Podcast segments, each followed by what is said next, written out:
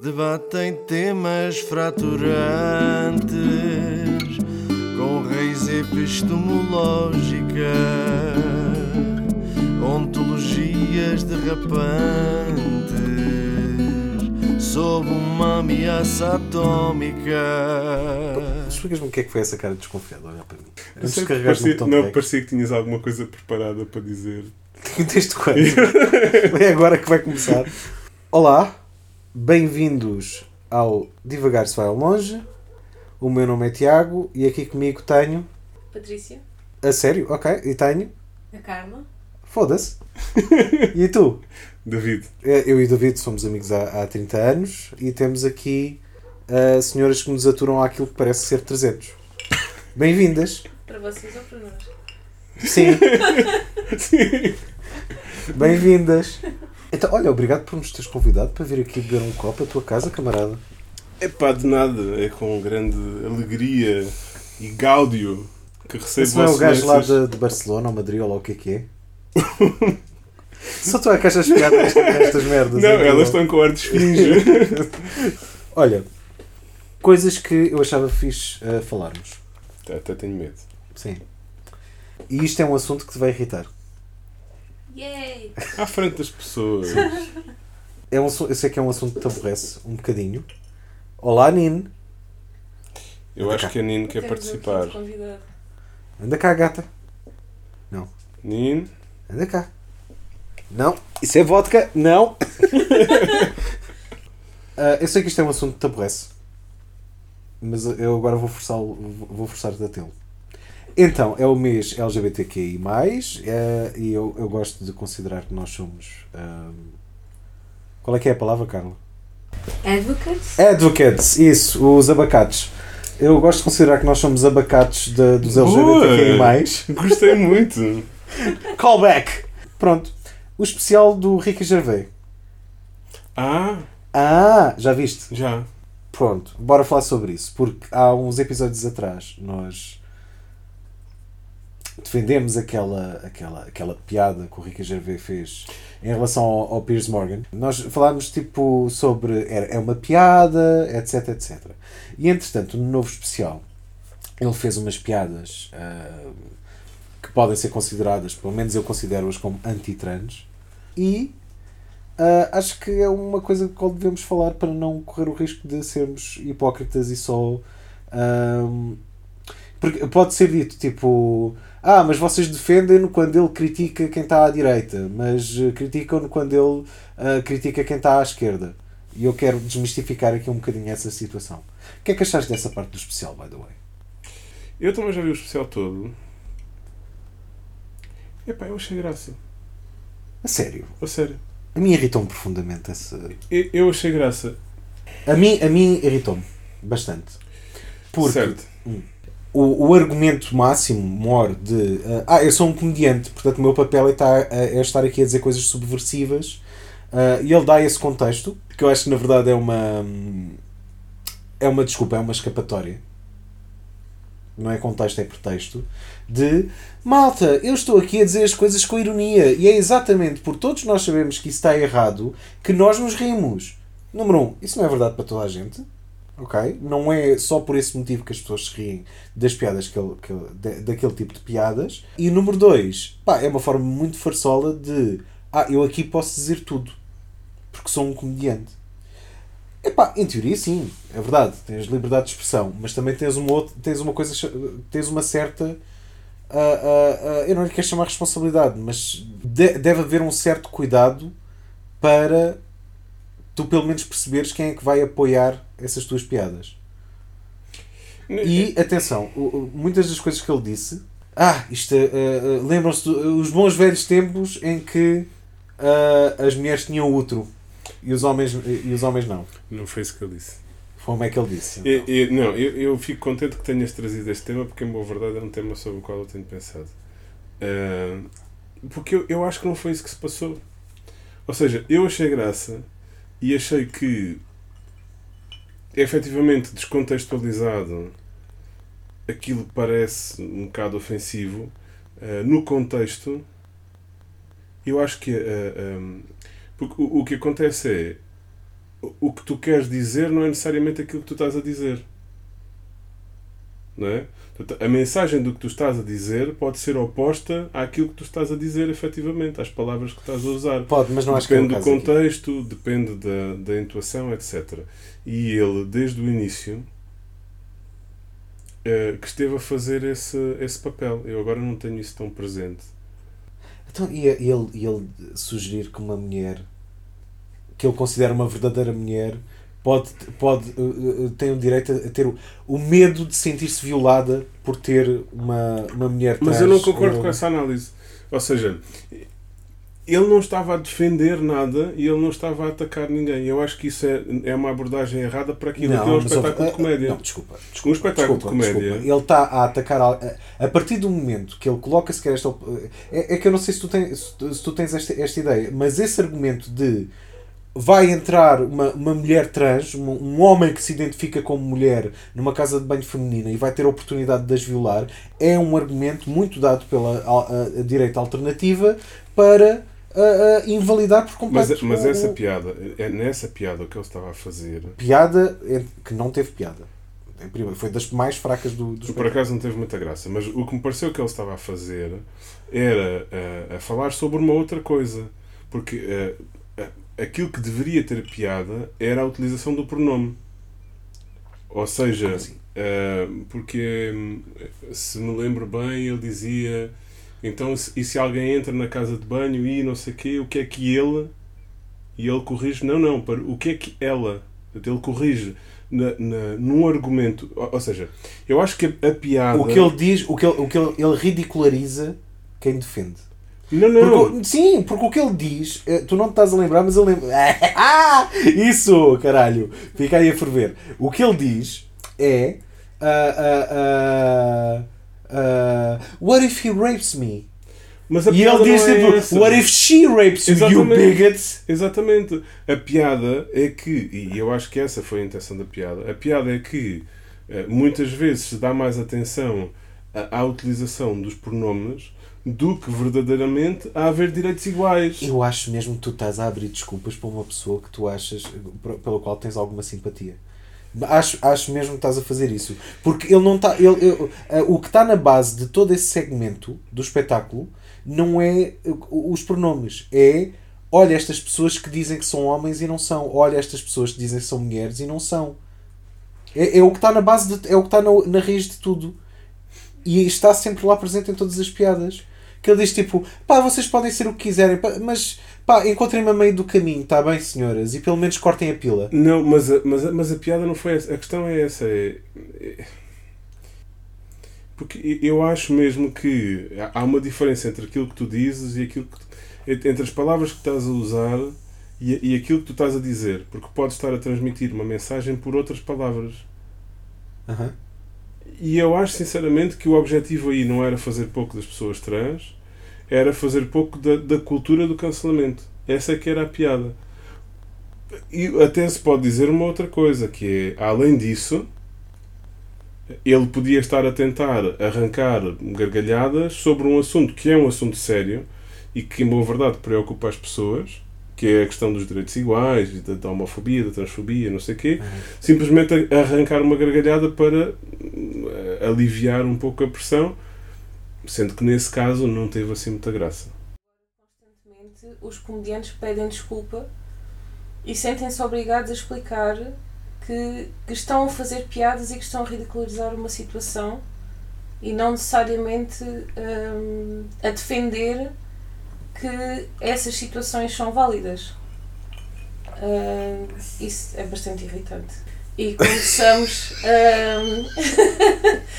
a entrar na, na, na discussão de o que é que é politicamente correto e quais é que são os limites do humor, porque vais deixar de fazer piadas com tudo aquilo que pode ofender. Eu, eu percebo a questão, mas ah, eu acho que ele está a tentar normalizar um assunto que não deveria sequer ser uma discussão, que é absolutamente ridículo.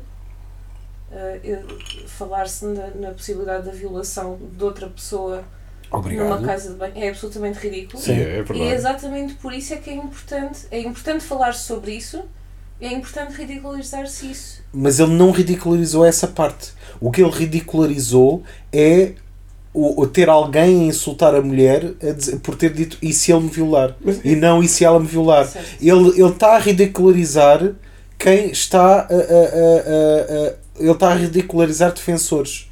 Não está a ridicularizar atacantes. E há uma. E, e- e eu queria trazer. Portanto, tu, tu disseste uma coisa que é. David, tu disseste uma coisa que era. ah, ah, há uma diferença sobre aquilo que ele está a dizer e aquilo que ele intenciona dizer. Portanto- Sim, ou seja, não podemos tomar as palavras no sentido literal, porque a comunicação não são só as palavras que são ditas. Sabes o que isto é? É a aranha a acabar de ser a sua teia e tu, que nem uma mosca, caíste na armadilha. Ok, Portanto, tu que dizes, já completamente desmoralizado. Portanto, o que tu estás a dizer é uma coisa que tu já falaste antes, que há uma diferença entre a intenção do artista e a interpretação. E a interpretação tem muito mais valor do que a intenção. Logo, a responsabilidade dele de saber, de saber qual é que é a maneira como as pessoas vão, vão interpretar, descontextualizando da intenção, e se existe uma margem de dúvida sobre qual é que é a, a, a, a mensagem final, ele está a fazer um mau trabalho. No mínimo. No máximo, está simplesmente a alimentar a fogueira de. a tirar achas para a fogueira ou alimentar as chamas de, eh, eh, da malta que já é reversistas. Portanto, tu achas que eh, qualquer pessoa que escreveu um texto que mais tarde foi interpretado por um esquizofrénico como deves de matar toda a gente, é a responsabilidade da pessoa que escreveu o texto os homicídios Não- cometidos por aquela Não pessoa. de, de- não de todo. Não de todo. É o que parece. E também não é muito politicamente correto falar assim de esquizofrénicos. Não é, não é desse, Verdade, saúde mental. Ahm, eh, quebrar o estigma também da- da- das doenças mentais. Não de todo. O que eu, di- eu digo é que existe, existe tal coisa como o Zeitgeist. Ok? E faz parte de um comediante carregar no, no- no- nos nervos da atualidade e naquilo, no Zeitgeist. Também faz parte disso ter alguma ter, ter noção do que é que está do do que é que é a conversa e de, de quais é que são as diferentes fações que existem no meio dessa conversa. E saber, tipo, a quem é que eu vou estar a estimular? É estes ou é aos outros? No meu caso, o que eu, o que eu senti foi. Está a ficar velho. Ou seja, Ok, boomer. Yeah, eu, eu, eu que disse na altura foi ok, boomer. Ou seja, senti que foi um momento em que, da mesma maneira que ele. Ou seja, nesse mesmo especial, ele fez questão de dizer de forma bastante convicta que ele era pro-choice Uhum. e não pro-life.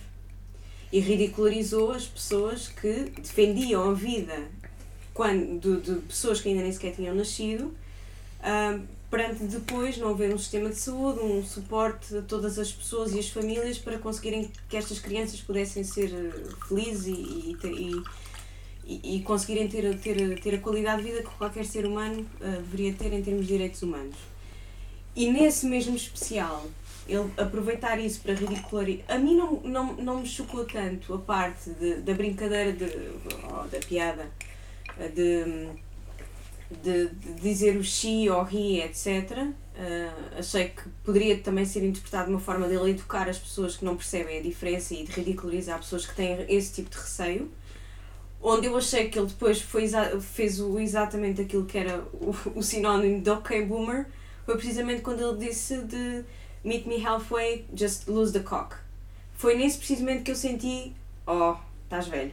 Porquê? E Porque ao mesmo tempo que eu, eu diretamente apoio ser pro-choice, Uhum. ao mesmo tempo estou a dizer, é pá, oh, Mas não achas que isso foi só para entendam-se." efeitos de piada? Ou seja, o objetivo era, ele estava a ter aquele discurso e as pessoas estavam a concordar, e precisamente no momento em que as pessoas concordam, ele diz uma coisa estúpida. Ok, então porquê é que tu encaras em face, em face, face value quando ele te fala sobre ser pro-choice, mas não o encaras em face Mas value quando não- ele tem, tem, tem argumentos de, de Mas reacionário? eu, eu não estou a levá-lo à letra em, em tudo, eu só estou a ver. Estás a levá-lo à letra naquilo em que tu queres que, Não, não, que ele, que ele Eu- seja igual a ti. Não, eu estou a ver a dinâmica entre ele e o público. porque ele estava a criar essa confiança com o público, a falar num determinado sentido e a entrar naquilo que supostamente é uma forma de, de pensar liberal e depois de repente corta. Ou seja, é como tu levares as pessoas numa história e de repente crias algo inesperado. Isso normalmente tem graça, ou pode, pode ter graça. Pareceu-me que a intenção era essa. Pode ter sido uma estratégia, até porque claramente. Não teve muita não- graça, de facto não, teve, mas Não eh, teve. Não Então- teve na questão que já falámos, e ele próprio referiu isso no, no especial, que é olhando para trás e nós percebemos que hoje em dia temos de ter uma, uma, uma maior consciencialização da, daquilo que são as pessoas que vivem neste, neste mundo, não é? uhum. E temos de ter atenção quando falamos sobre questões a nível de ah, necessidades específicas ou se estamos a falar de uma determinada ah, destas questões mais LG LGBTQI, etc, etc. E que se calhar há 10 anos, até há 10 anos atrás esse tipo de coisas não, não podia-se dizer e as pessoas achavam piada e não, e não percebiam que podiam estar rape uh, jokes, por exemplo, também uh, uh, fazia-se e hoje em dia já tem que se ter alguma sensibilidade, percebe-se que obviamente existe mais para além daquilo que é o seu próprio umbigo.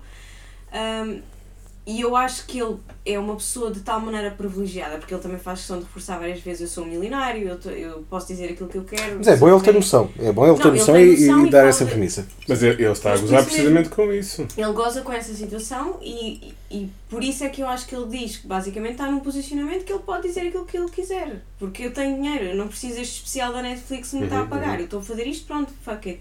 Uhum. Ah, e por isso é que eu acho que ele obviamente também se sente confortável para dizer coisas mais interessantes e outras que possam chocar mais a audiência. Agora, se não seria ao propósito dele também gerar buzz, é possível. Ele no passado Eu encaro, o fez. eu encaro a face value. Eu vi, vi todos os, os especiais do Ricky Gervais até hoje. Não tenho razão nenhuma para achar que ele não estava a fazer aquilo em face value. E que ele não estava a, a demonstrar ali bastantes, bastantes conotações de, de transfobia. Não tenho razão. Ele não me deu razões para eu ac- acreditar no contrário. Vocês não, não acham que é possível? Eu, eu- por exemplo, eu gostei muito de, de uma das piadas do, do fim, quando ele falou do, do amigo cuja avó morreu. É a mesma piada no final, em que ele diz que o amigo estava muito triste, foi criado pela avó, Sim. etc. eh, e que depois de- do funeral foi ter a casa dele. Ahm, e estava triste, ela disse que foi triste, ela foi cremada, já estão lembradas?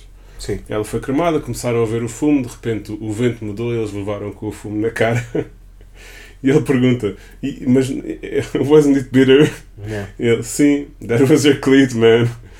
E Isso é claramente uma coisa insensível que poderia ter sido ofensiva, Não é Mas- às custas de ninguém. Mas que naquele momento, ok, tudo bem, mas na, na- naquele momento gerou uma gargalhada precisamente por ser perfeitamente inconveniente. Não é às custas de ninguém. E é, é esta a distinção que eu acho que é importante fazer. Que é porque é que eu me sinto à vontade para o defender na, na, na piada contra o Pierce Morgan ah, e atacá-lo, entre aspas, na piada, ah, ah, ah, nas piadas transfóbicas. atacá-lo entre aspas ou queres atacá-lo mesmo atacá-lo? Não, quer dizer, eu acho que conseguia ganhar numa luta contra o Ricky Gervais. Na boa. Mas, mas também não, não, não faria por isso. Queres mais vodka? Estou-te a deixar assim. Estou-te a deixar nesse estado, camarada. Vá lá. Não, é, é porquê? Porque, porque eu compreendo que este é um assunto que tem a vontade. Espera, mas deixa- Deixa-me só, deixa só, deixa só terminar. Obrigado. Então, o Piers Morgan tem uma escolha entre ser um filho da puta idiota ou não o ser. Uma pessoa que se sente homem, ou se sente mulher, ou se sente qualquer combinação possível disto ou da ausência disto, não escolhe isso. Quem não escolhe uma orientação sexual, quem não escolhe uma identidade de género, quem não escolhe uma doença mental, quem não escolhe uma condição de saúde, seja o que for, não deve ser ridicularizado. E é- acho muito estúpida esta cena de ah, hoje em dia já não se pode fazer piadas com, com, com, com nada. Ah, por- porque o meu papel é, é- aqui como comediante é ser subversivo. Vai para o caralho, és preguiçoso, tens de trabalhar mais, tens de ser melhor, caralho. Porque vês qualquer especial do Bo Burnham e ele, sem ser insultuoso, sem atacar qualquer tipo de classe social, quer dizer, ataca uma eh, classe mais, mais, mais elitista, mas sem atacar o, o, o, o- nenhum segmento da, da, da, da população que se enquadra num, num destes géneros, ah, ele consegue fazer das coisas mais subversivas, intelectuais e desafiantes de qualquer humorista. Não precisa recorrer a isso. E portanto, sempre que um comediante, eu ouço a puta de um comediante a dizer isso, eu penso, preguiçoso do caralho, tens de mudar. Não és bom o suficiente. Ah, estou a ficar irrelevante. Pois estás. Culpa tua. É os Há melhores do que tu. Rochas. Sim. É os Fernandes Rochas Sim. desta vida. Há melhores do que tu. Há melhores do que tu a fazê-lo. Se tu precisas dessas muletas de gozar com uh, uh, transgénero, ou seja o que for, se precisas mesmo dessas muletas, não és bom o suficiente. E é bom que percebas que estejas ultrapassado. Ok. E, e tu não achas que há uma diferença entre gozar com essas pessoas e fazer piadas com essas pessoas? Para quem? É que é essa diferença. Para as próprias pessoas, que neste caso é quem interessa. Não sei, não, não, Interessaria não, saber não, se as próprias pessoas não posso- ficaram ofendidas ou não. não posso falar para elas, não, não posso falar por elas. Eu, eu posso simplesmente não gostar e achar transfóbico. Agora, essa merda de ah, cultura de cancelamento. Não há cultura de cancelamento nenhuma, caralho. Os comediantes cancelados, que a malta se diz que foram cancelados, não foram cancelados por piadas, a maior parte deles. ok? É relativamente raro, apesar de tudo. Se tu fores a ver historicamente, foram cancelados por atitudes pessoais que tiveram. O, o Louis C.K., nomeadamente, que me Teve um, caso, imenso. teve um caso. Gostou-me imenso porque eu achava que ele era o melhor humorista. Estás a ver? E não vou dizer que tudo o que ele disse não tem piada, mas pá, foi cancelado, entre aspas, com razão. E não é, não é uma cultura de cancelamento, é uma cultura de responsabilização.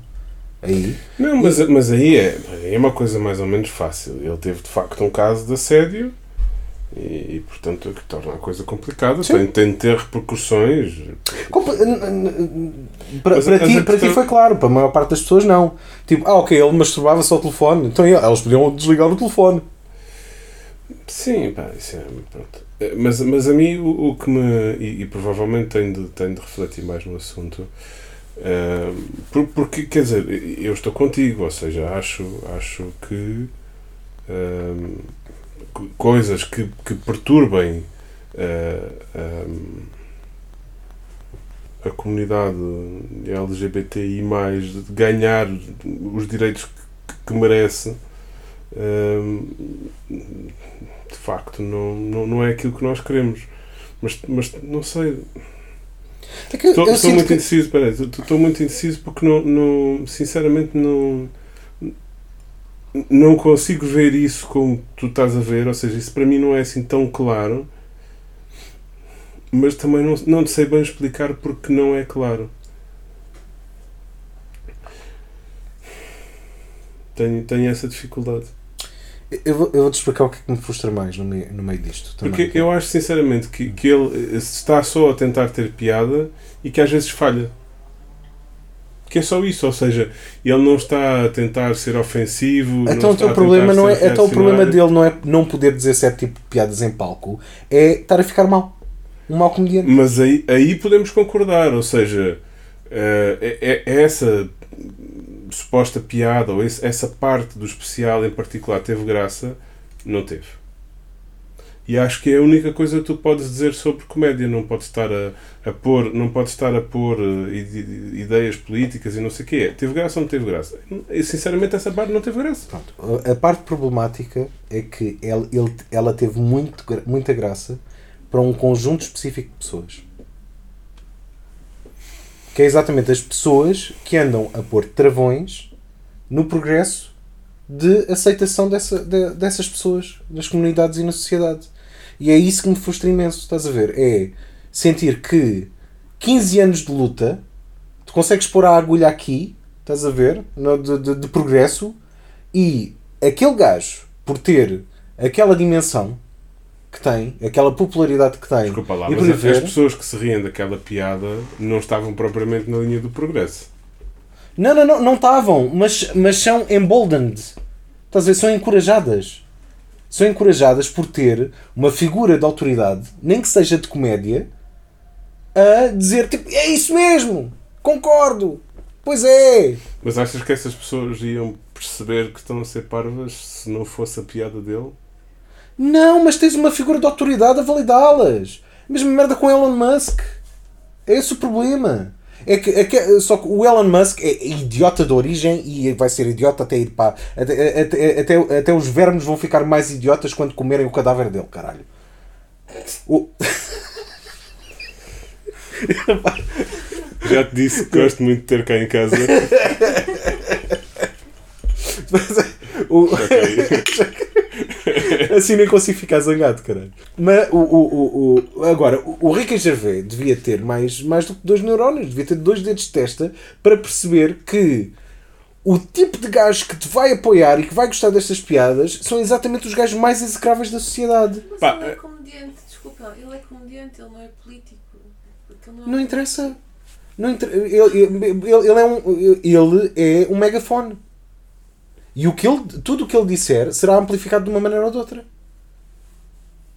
Tu não podes saber que vais ser ouvido por milhões de pessoas, milhões de pessoas, Obviamente. e não pensar tipo, foda-se puta responsabilidade. Eu sei que estou aqui só para dizer piadas, mas alguém vai pegar nestes soundbites, alguém vai, vai eh, em fóruns de reacionários de merda e de neonazis, vão pegar nisto e vão tornar isto em meme, estás a ver? Vão pegar num screenshot com a minha citação e vão repartilhar ah, infinitamente. E nem sequer é uma, uma citação. Não está errada a citação. Foi exatamente isso que eu disse. Isto é um problema. Quando tu és ouvido por milhões de pessoas. Agora, para estes idiotas que estão aqui a falar, está tudo bem, eu posso dizer o que quiser. Agora, vejam, uh, uh, onde eu acho que existe uma cultura de cancelamento estúpida é quando tu vais pegar em tweets de há 15 anos atrás e que se calhar pá, já, foram, já aconteceu tweets que o próprio autor já tinha apa- apagado porque tinha deixado de concordar com isso ou achou deixado, que sim. pá, vou- estou-me a arriscar. Quando alguém vai buscar um screenshot de um tweet desses e ele, olha o que este gajo disse há 15 anos atrás. E de Sim, repente sim, tem estúdios a largá-lo e aí é, é, pá, aí é, é aquilo que nós já falámos. É não olhar para a capacidade das pessoas de progredirem, evoluírem Então- e mudarem com o tempo. Então diz-me o seguinte: imagina que tu és O seguinte, comediante, giro. Imagina que tu és comediante, já estou a imaginar. Sim. eh, fizeste aquele serviço, não tiveste graça, Sim. o que é que farias agora? Uh, vou para casa e escrevo outra coisa melhor. Ah, não, não pediste desculpa? Ah, estás a ver? Especificamente o Rui Gervais Sim, ou, ou seja, eras o Rico Gervais, ias lá, dizias uma coisa que era para ter graça, não teve graça e correu o risco de ser mal interpretado, o que é que tu farias? Ah, em Apertavas, vez de... apertavas o. Eu vou dizer o que é que a maior parte das- da- de- dos comediantes faz e o que é que eu acho que eles deveriam fazer. A maior parte do- dos comediantes fazem uma coisa, tem, tem uma atitude extremamente narcísica que é atacar as pessoas que os criticaram. Que é, olha, Mas vou para estes são é bons para caralho. Não, mas o que é que tu farias? O que eu acho que, eles deveriam fazer, justo? o que eles acham, o que eu acho que eles deveriam fazer é, ok, próxima oportunidade vais gozar contigo e com aquilo que tu disseste. Vais-te ridicularizar a ti em vez de ridicularizares a opinião das pessoas que discordam contigo. Isto era o que deveria ser feito. Já que tu és tão bom a gozar com pessoas, goza contigo. Mesmo que não tivesse sido a intenção dele gozar com as pessoas. Sim, tipo, Portanto, idiota uma- que eu sou que nem- não me apercebi do que é como é que isto ia ser interpretado. Ok. Nem que seja isto. Estás a ver? Tudo bem, isso é melhor do que cancelá-lo, dar- dar-lhe a oportunidade para ele se, se redimir. Pá, eu, eu consigo concordar contigo no não teve graça. Não te- o, o objetivo dele era ter graça, não teve graça. Falhou. Nisso concordo contigo. Tu que és um escardalho de merda não achaste piada. Exato. Ah, mas eu não acho piada nada. Disse ela, ri-se logo a seguir. Ah, só te achas piada a ti mesmo, claro. Sim, Oh. eu sei do Oriente. Não, mas eu acho que isto é, então. mas acho que é importante, é, é importante perceber. Ah, por isso é que esta sala está rodeada de espelhos, ok. Eu acho que é, import- espelhos porque os livros são espelhos da alma. eu, eu acho que é o que eu importante. ia dizer. Ah, o quê, o quê, o quê? Almas gêmeas. O quê? Está rodeado de espelhos porque os livros são espelhos da alma. Ah, o. Foda-se, levaste a categoria agora. Ahm, não, é importante, Vamos já apagar esta merda. é importante perceber só que aquilo, aquelas piadas foram sentidas como uma palmadinha nas costas por pessoas muito, muito merdosas. Portanto, concordas então com o posicionamento do Elon Musk, é isso que os trabalhadores têm que voltar para o trabalho porque senão andam a. Aí, de onde é que tu sacaste essa agora? É só para. Queres-me ouvir irritar ainda mais, caralho? Acabaste há bocadinho de mencionar o Elon Musk. Não, eu disse que o Elon. Não, não, não. Eu disse que o Elon Musk vai ser idiota até ir para a puta da cova e que, que- que- que os vermes iam ficar mais idiotas só, dos, só do comer, caralho. Portanto, Não. Mas eu aposto que, o, desse- não, eu aposto que o Elon Musk não vai ser enterrado, vai ser criogenado, uma medinha dessas de neoliberal rico da merda. ai, depois vai para Marte. É, sim, foda-se, filho da puta, lá. caralho. Filho da puta, caralho. Filho da puta, meu. Só, ouvi, soubeste disso, do que ele disse, em relação Que- ao teletrabalho. Que ele vai mamar-te. Opa, Isso foi, isso foi o Jeff Bezos. É que foi. O Jeff Bezos vai mamar-te? O Jeff Bezos já foi a Marte. opa, Foi a Marte e voltou e de- dependendo de tudo tem um preço. Toda a gente Os tem um preço. ouvintes, desculpa, isto é da vodka. Ah, soubeste do que ele disse, o Elon Musk?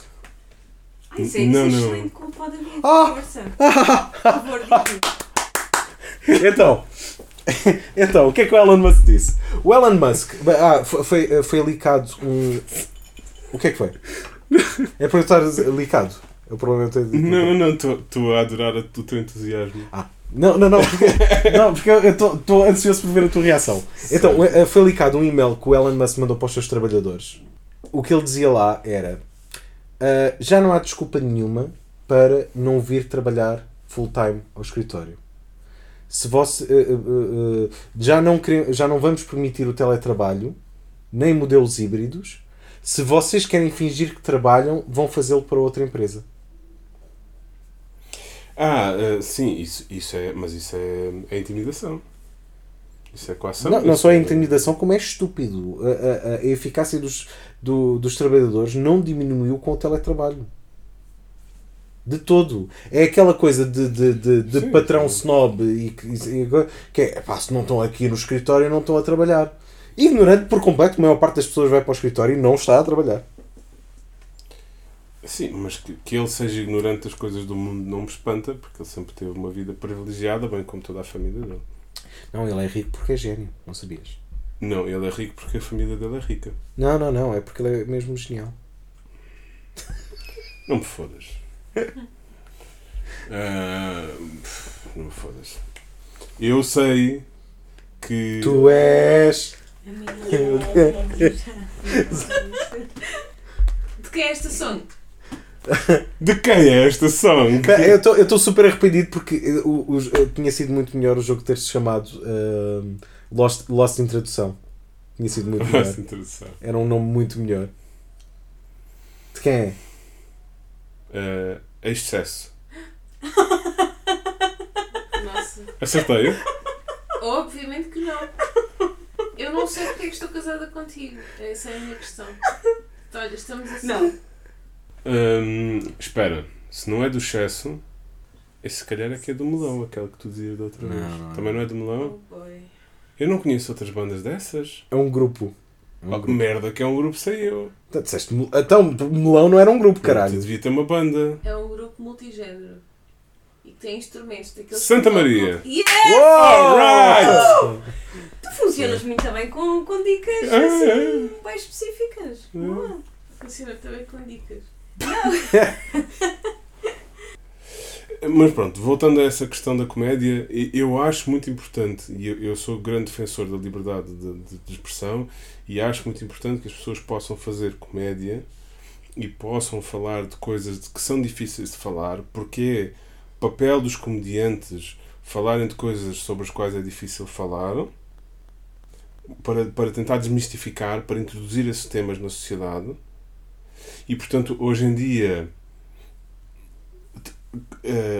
ac- acredito que tem interesse fazer comédia com eh, essas questões, precisamente para que essas questões cheguem aos ouvidos das pessoas e sejam desmistificadas, etc. Pá, nesse caso em particular, aceito perfeitamente que não teve graça. eh, e portanto, não tendo graça, pode ter tido o efeito oposto e é lamentável. Mas não acho que seja um erro mortal. Acho que é uma coisa que ele poderia resolver como tu estavas a dizer. Dizer, já viram a merda que eu fiz, vim aqui falar Mas disso, ele não vai fazê-lo porque ele tem arrogância, caralho. Não sabes. e, e- e- e tu estás a dizer, mas tu também és um gajo que diz que é impossível falar sem ideologia. É verdade. E quando tu tens um palco daqueles, tens uma ideologia e aquilo que tu escolhes dizer é porque tens uma agenda. Ah, mas, mas não acreditas que ele possa ter tido uma boa intenção? Tu já tens- Não. Achas que ele teve uma intenção reacionária? O homem que passou a vida toda a lutar pelos direitos, Eu- pelas liberdades civis. O Ricky Gervais. Calma, calma, calma, calma, calma. O Ricky Gervais é um gajo conhecido pela ah, indulgência, ok? Ele é um, um, um, um, um gajo eh, extremamente self Eu imagino que isso seja uma coisa boa para ti. Um gajo conhecido pela indulgência é uma coisa com a qual tu concordarias. Porquê? Porquê? Não sei, acho que é uma coisa que tu praticas, mas Indulgência? não. Porquê? Autoindulgência. Porquê? Não sei, acho que Autoindulgência não é um pleonasmo? Vou buscar o dicionário. Não! Pá, continua. Ah, não, pronto, é só. ah, ah, ele. ele, ele hum, acho que ele diz o que quer e muito bem lhe apetece. É, eu, eu acredito genuinamente quando ele fala e diz: Eu estou-me a cagar para isto, eu já estou rico. Porque ele, ele sempre foi assim. Eu acompanho desde o- os programas de rádio dele antigos, com o Steven Merchant, ainda antes dele terem escrito o, o, o, o The Office. De Deixem-me dizer que a minha esposa neste momento está com um dicionário nas mãos. Indulgência, estás a ir à indulgência, estás a fazer pesquisa pelo, pelo David. Indulgente. Sim. Que tem tendência natural ou disposição passageira para desculpar ou perdoar erros, faltas, deslizes, culpas de outrem. Portanto, tu podes ser indulgente com outrem. Ok. Estás a ver porque é que eu Boa. casei com ela? Por- porque já vinha com dicionário. Vinha com livros de instruções. Não é só isto, mas também. Ok. Portanto, podes perfeitamente ser indulgente com outrem. Aliás, Então, agora explica-me essa, essa, essa boca de eu, eu, eu gostar de alguém que seja autoindulgente. Não, di- diz-me as verdades na cara, caralho. Estamos, estamos a gravar esta merda tipo na mesma sala, frente a frente. Conta-me. Não sei. É dizer a verdade. Não, percebo que era uma, uma filosofia que tu, tu defenderias ser, ser indulgente. Não sei porquê. Querias-me satanista? Porquê que a inteligência tem que ver com satanismo? Não, o, o satanismo, o- a- as pessoas que são realmente eh, satanistas. Existe uma igreja. Santa, santanistas são Sant- aqueles que são Santa Maria. adeptos de Santa Maria. Sim. Ai, do Santana também pode ser. Ahm, não, existe um, de facto uma, ups, existe de facto uma igreja satanista. Ele- Eles não, não encaram, não- acreditam no demónio como uma figura real. ok? É mais um, um, um grupo, um, um- um contexto de pessoas que partilham o mesmo tipo de valores. Entre esses valores está o ser fiel a ti mesmo. Em primeiro Ah. lugar, em primeiro lugar, ser fiel a ti mesmo, nietzscheanos. seja, seja o que isso for, desde que não imponha a tua vontade sobre outrem. Isso é a igreja das Instagramas, Como assim? das influencers. É. Ah. Sou, sou, sou igual a mim mesma. Sou igual a mim mesma. Não, mas isso é, isso é como dizia o Zé Mário Branco, eh, é um, um sonho para cumprir quando toda a gente assim quiser. É bonito. Sim, se tu fores a ver tipo, as, os códigos de conduta ou, ou a lista de, de, de crenças basilares dos satanistas, acredito que tu ias concordar com todas. Estás-me a chamar satanista? Vamos fazer isto. Vamos fazer. Espera aí. Mas, mas estás-me a chamar satanista? Mas é como elogio. Ah, então está bem. Espera aí. Satanist Church Creeds. São os credos. Eu não, não, sei, não sei explicar porque é que esta questão da, da comédia me incomoda. É um, é um assunto interessante para mim. Porque, porque eu sou eh, defensor dos, dos direitos de toda a gente, mas, mas incomoda-me isso de, de estarmos a, a limitar o que, o que ele diz. Mas, mas, mas também percebo o que tu estás a dizer, que aquilo que ele disse pode ser mal interpretado, ou pode ser mal interpretado, não, ou pode ser. Sei lá, defendido pelas pessoas erradas. Percebo perfeitamente. Mas não achas que existe uma diferença entre tu fazeres humor com pessoas que têm uma opção versus com pessoas que não têm uma opção? Mas a questão do humor é que ele vai falar sobre aquilo mesmo para desmistificar, para aquilo começar a entrar na cabeça das pessoas. Mas não foi isso que ele fez. Mas não foi isso que ele fez, a questão é essa. Então pronto, É, o, objetivo, defendê-lo? o objetivo era bom, mas, mas não resultou. Não era qual o objetivo. Não, ele cumpriu, eu acho genuinamente que ele cumpriu o objetivo dele. Mas Já estamos a falar da intenção dele, que não sabemos qual é, podemos perguntar. Pronto, mas porquê é que lhe vais dar desconto? Mas porquê que. Porquê, eu, eu acho por tu teres um soft spot por aquela personagem, estás a dar mais desconto do que darias se fosse outro. Verdade. Pronto, e isto é um enviesamento fodido e nós temos de estar- ter noção disto. Que é até pessoas com as quais nós concordamos 90% das vezes, pá, 10% das vezes podem dizer merda. E não achas que bastaria simplesmente não ouvirmos? Tipo, não gostarmos, não ouvimos. Não gostarmos, não ouvimos. Ponto. Ah, pá, para o caralhinho com esse, com esse argumento. Não. Ah, se não gostam, mudam de canal. Não, caralho. Então. Não gostas, não ouças. Não gostas, não vás. Não, caralho. Porque tu, tu não estás a ouvir, mas há montes de pessoas que estão a ser estimuladas por, esse- por, por esse argumento. As outras que vão ouvir. E não te esqueças que há pessoas que têm a mente ainda a ser moldada. Uhum. Porque o, o, o, os espetáculos do Rica Gervais e de seja quem for não são vistos só por mentes e ideologias já formadas de quarentões ou de cinquentões, não é? São ouvidos por pá, mentes de adolescentes ou pré-adolescentes que ainda estão a formar opiniões sobre o mundo e, queiramos ou não, com diferentes graus de intensidade ou de importância, aquilo vai ter influência no, no, no- na estrutura que eles estão a construir. Achas que tem assim tanta influência? Não tem mais influência. O Leste algum que- livro durante a tua pré-adolescência que teve uma influência no teu sistema de crenças de hoje em dia? Fodido. Exato. É que tu, ah, não, desvalorizas. Mas há de facto momentos que te impactam para o resto da vida. Sim, estava aqui a pensar se não, se não levaria já, a- ao ver esses elementos culturais, não levaria já uma predisposição que tem, tem que ver com a tua educação, etc. E, e leva certamente. Mas, mas percebo que isso possa ter influência. Não sei, eu, eu percebo o que tu estás a dizer. A mim custa-me estar a ser severo com ele e estar a, a correr o risco de, de ser. Estar a censurar o que ele está a dizer. Coitado, vamos Assim. ser severos com um multibilionário branco heterogénero, é, é- é- é- é heterossexual, Heterogénero. cisgênero, heterossexual, whatever. Se não vamos ser severos com ele, vamos ser severos com quem, caralho? Qual é o problema? Vou, vou refletir e para a semana falamos mais sobre o assunto. Ai, pelo amor de Deus, não. Falam dos satanistas. Satanistas modernos. Também existe uma forma que é. Modern Satanist, é o que está aqui a dizer. Satan- Satanistas modernos e pós-modernos. É. Neossatanistas. Ah, existe também uma. Satanistas de construcionistas. Existe também uma classe que são os luciferianos. Ah, Deixa-me. Deixa Lucifer Não acredito. vem de Lucifecit. Lucifecit, faça-se luz. ah, uau! Ribeira. Foda-se, o nível de cagar de alto que houve na, na, na tua expressão, tipo, vês? Eu sei estas coisas. Eh, mas, mas Lucifecit tem a mesma. Desculpa, aconteceu aqui um- um...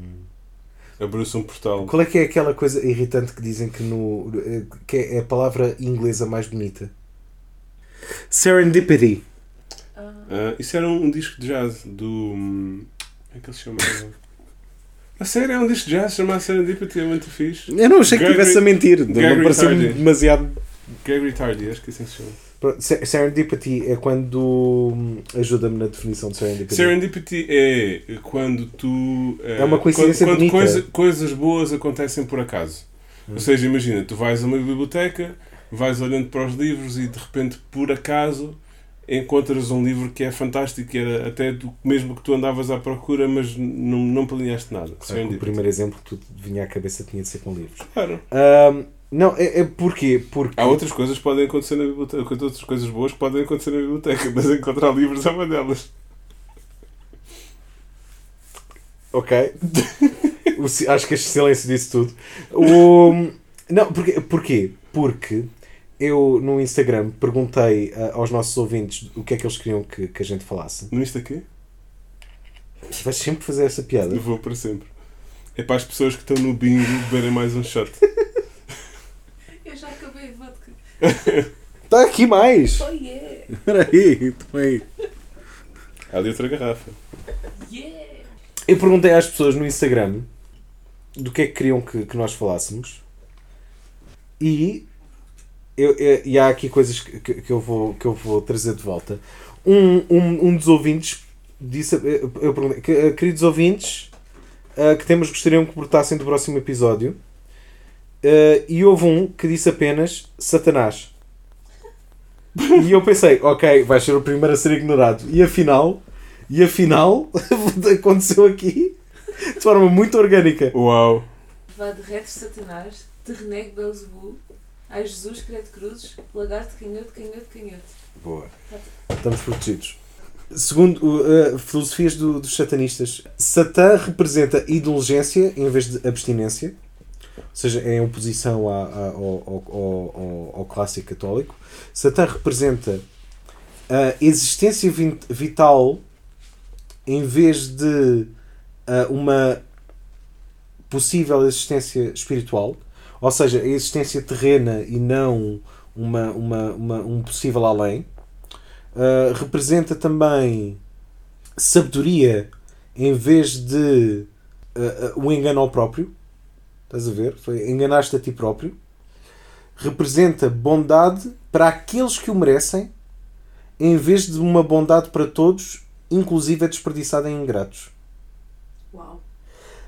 Satanismo representa também vingança justa em vez de virar uh, de, de oferecer o outro lado da cara. Outra face. Isso. Uh, representa responsabilidade para aqueles responsáveis. Hã? Res- uh, representa responsabilizar aqueles que são responsáveis. Ah, responsabilizar os responsáveis. Uh, representa o homem como apenas outro animal que, devido ao seu desenvolvimento espiritual e intelectual, se tornou no animal mais, mais uh, vicious of all. Vicioso. Ah, e, e, e, e vil também, não é? Vicious também tem uma conotação de, de, de, de, de- de bondade ou maldade. Ah, representa o, o, o, Satã, o Satã representa pecados tendo em, e tendo em conta como eles levam para gratificação física, mental ou emocional. E basi basicamente é isto, mas sei que existe também esta cena de eh, é o seres eh, honesto contigo mesmo e encaraste a ti como um ser eh, pleno até nos teus vícios e na tua na tua vontade para a indulgência, não é? Essa coisa que tipicamente é considerado pecado. Luxúria.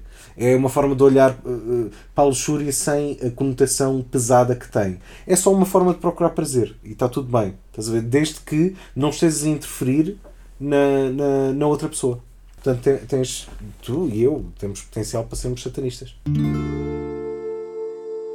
Já estás melhor, camarada? Melhor do que. Da tua irritação comigo? Não, não- estou irritado contigo. Só estou aqui para ahm, trazer os temas, empurrar as barreiras e ver se as coisas se discutem, não é? Mas- o papel mas- que tu dizes que, que o Rica Gervais deveria ter. Não, mas, mas agora falando sério, eu, eu acho ótimo que falemos sobre isso e, e gosto muito de falar contigo acerca destas coisas. És dos poucos. Pronto. Precisamente porque temos ah, muitas vezes opiniões diferentes e, como tu sabes, eu gosto muito de debater opiniões e da possibilidade de, de efetivamente mudar de opinião. Pá, é sempre um risco quando tu vais fazer alguma coisa, pode correr mal, mas ele tem essa possibilidade de, de- de se redimir, como tu estavas a dizer, e de. Sim. eh, e de fazer pouco dele próprio, tudo certo. Não, vou pensar um bocadinho mais neste assunto. para Não é um gajo que vai ficar outra com a vez. carreira arruinada. A, a J.K. Rowling foi um caso que. Lá está, custou muito a muita gente porque fez parte da infância, construiu de personalidade e blá blá blá blá. blá.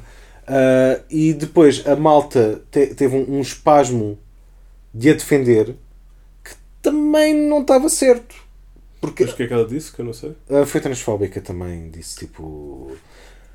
Ah pá, ah, não, estou a falar de mulheres a sério, não estou a falar dessas novas mulheres que existem agora que não têm útero. Foi um comentário qualquer insensível desse género que ela fez numa, numa entrevista.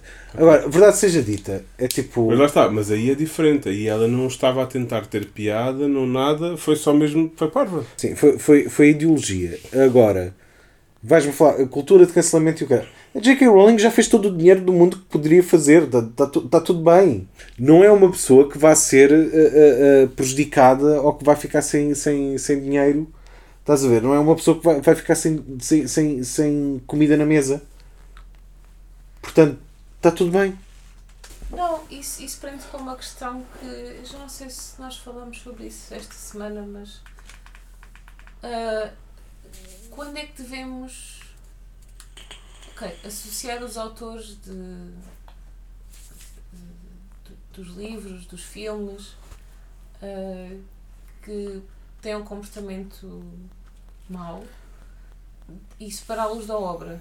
Eu, Podemos e devemos continuar a apreciar a obra, continuar a, a gostar daquilo que eles fazem, ou devemos simplesmente desconsiderar o trabalho deles porque eles são pessoas eh, não recomendáveis?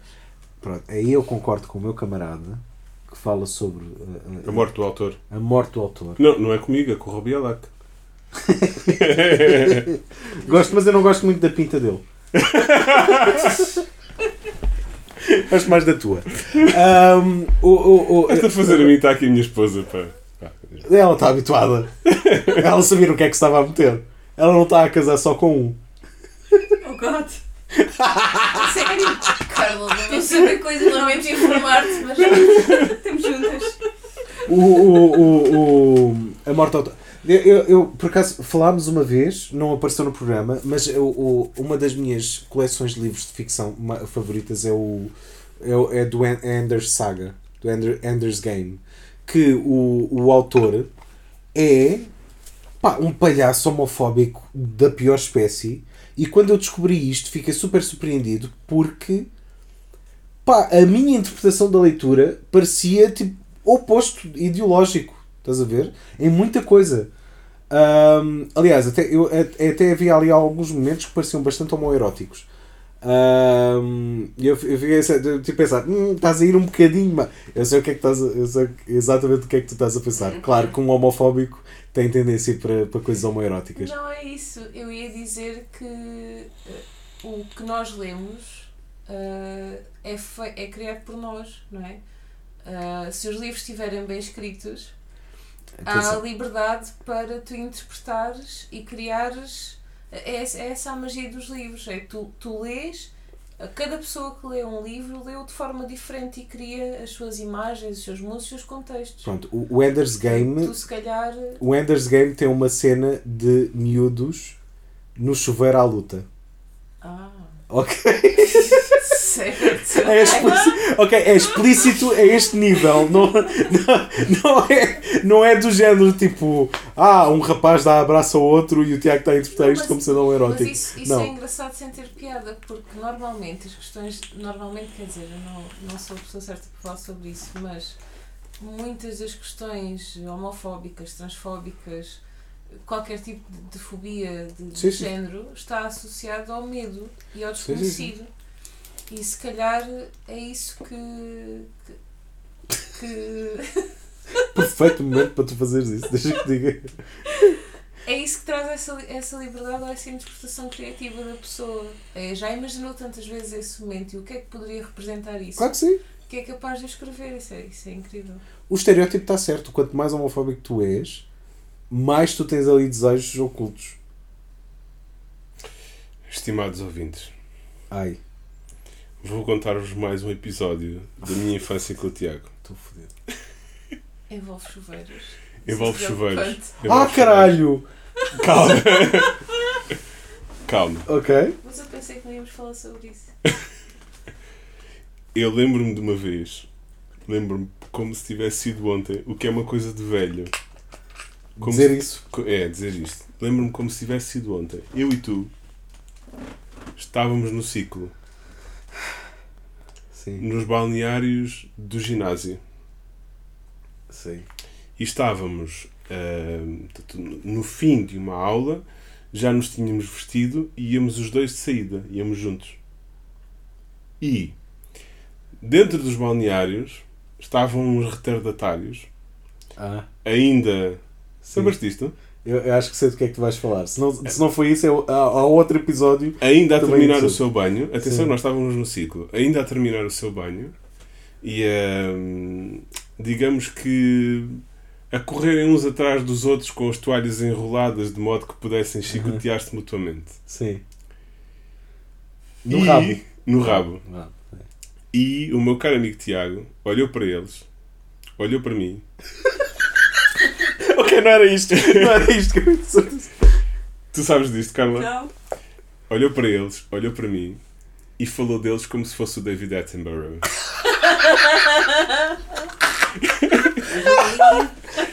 E, di- A gazela e o leão. e disse: Eu lembro-me disto como se fosse ontem. Eu estava a olhar, tu estavas deste meu lado direito e tu disseste: Estás a vê-los?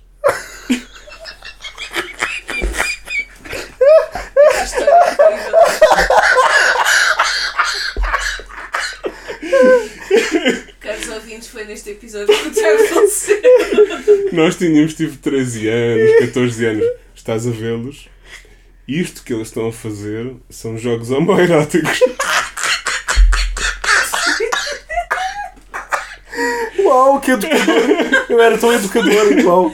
Aos Eles- fronteiras. Andam uns atrás dos outros, estão a descobrir a sua sexualidade e um dia vão perceber. Foda-se, cara! Que, que assustador, man! Que criatura assustadora! Isto era o. Tiago com 14 anos. Ai, Lembro perfeitamente, foi tipo David Attenborough. Que é tipo, Estás a ver o que estes mamíferos estão a fazer? Eu consigo imaginar o Tiago parado a olhar para essas pessoas e a dizer isso. E depois saímos e fomos tipo comer um gelado, sei lá. Coisa um calibo! eu ali- A dividir entre os dois. que nojo. Não gosto nada de calipo. É muito doce. Isso é tipo aquela, aquela piada primária que é: Ah, o que é, o, o que, é, que é o jantar? Ah, Santos de Pila. Epá, não gosto de pão. Ah, não, eu pensei por acaso que ias falar de outro episódio que era. Nós não nos lembramos dos mesmos episódios. Não, que era, que era ah, medir pilas, literalmente, com uma régua. Ah, eu saí antes mas, mas que era tipo, pera, não, não, não era. Tu tinhas de medir a pila com ereção. Então havia malta no bal- no balneário a tipo, pera, a tentar ter uma ereção primeiro para medir. Isso é- tu estás a fazer essa cara. Isto é, a Patrícia está a fazer uma cara de curiosidade e de é nojo. Hã? É a minha pergunta para vocês. Vocês, no mesmo contexto, vocês sabem o que é que acontece nos balneários femininos? Eu sei porque tu já me contaste, mas podes contar para os nossos eu ouvintes. Eu não sei. Medem o canal, o Eu trio. não ficava nos balneários. Seria incrível. É uma boa escolha, Carla. É uma boa escolha. Ficava. Com essa idade ninguém sabia o que era canal uterino, Sim. mas nós medíamos mamas. Ah, não, claro. claro. Ok. Não, mas espera. À vista ou iam buscar um sistema métrico qualquer? Era, era à vista por comparação, sim. Mas era usando o método certo, que era nivelando todas as pessoas Todas alinhadas. O quê? Fazer uma fila? Sim, sim, sim. e um observador Estás a com o gozar? olhar. Não. Todas alinhadas ah, pe- pelo Tu, tu mesmo... também fizeste isto? Oh, querida, eu vim dos salesianos, portanto. Que chapada de luva branca. Foda-se, está aqui, olha. Estás a ver a estrutura social, estás a ver a diferença de hierarquia. púdicos, eu também tinha. ah, eu, não, eu nunca ficava nos balneários. Bem visto, eu também não. Eu Ah, fugi antes que isso acabava a acontecia. educação Não, claro que sim, claro que sim. Havia quem ficasse a tomar banho, eu agarrava nas minhas coisas e se fosse preciso ir à, ir à casa porque não queria. Exato, Isso mesmo, eu também. Eu também. também eu. Pronto. Mas quem me pode culpar quando havia malta a levar com toalhas no rabo? Pois. Os, os balneários femininos são um sítio selvagem. Quer dizer, pela, pela vossa descrição, os masculinos também são um sítio selvagem, mas Sim, sim, sim. homoeroticamente selvagem. Quer dizer, as escolas onde eu andei, eu não andei nos salesianos, ah, aquilo, aquilo era selvagem. Portanto, eu assistia cenas de porrada dentro dos balneários. Ah, eu também. Ah, eu andei em cenas de porradas dentro dos balneários e ah, ah, concursos deste género de medir mamas, mas, mas com método. É que é o que interessa. Método científico, não é? Sim, sim, sim. É como quando tu, quando tu, p- para tu medires o nível de líquido que tens dentro da pipeta, pões o nível do líquido à altura dos olhos, que é para não haver erro de leitura. Vocês faziam o mesmo, mas com mamas. Exatamente. Todas alinhadas exatamente Super interessante. Pelo, pelo mesmo. Pronto, pelo mesmo referencial. E, e pronto. E depois havia alguém que era, que era o júri de linha. Po- Posso, posso-me atrever a criar um. Era o júri de linha, foi o que tu disseste. Sim, eu, eu vou, vou criar uma teoria que. Árbitro de linha, peço desculpa. Quem quer que tivesse a criar isso, das duas, uma. De quem quer que tomasse a iniciativa de malta, bora organizar. O organizador desse evento, organizadora desse evento, das duas, uma. Ou era a pessoa que já sabia que tinha as mamas maiores, ou Obviamente. era alguém que queria olhar com muita atenção para as mamas das colegas. Normalmente. O que não tem problema nenhum. Não, mas estamos a voltar para o homoeroticismo, não é? Normalmente era sempre a pessoa que já tinha o. o- A popularidade, a fama. Também, mas que, que naquela altura, portanto, estamos a falar de 12, 13 anos, já tinha caracteres secundários muito desenvolvidos ah, e a competição era entre duas, três pessoas, não é? Enfim. E de facto, partia dessas pessoas, normalmente. Era só triste. E essas pessoas continuam, enfim. Com mamas grandes. Exatamente. Não sei. nunca mais, nunca mais balneário sim. com elas. Voltando à morte do autor, o, o, quem escreveu o Ender's Game, eh, de todos os livros Sim, do Ender's também. Saga, é o Orson Scott Card e ele é conhecido por ter eh, opiniões pessoais muito merdosas.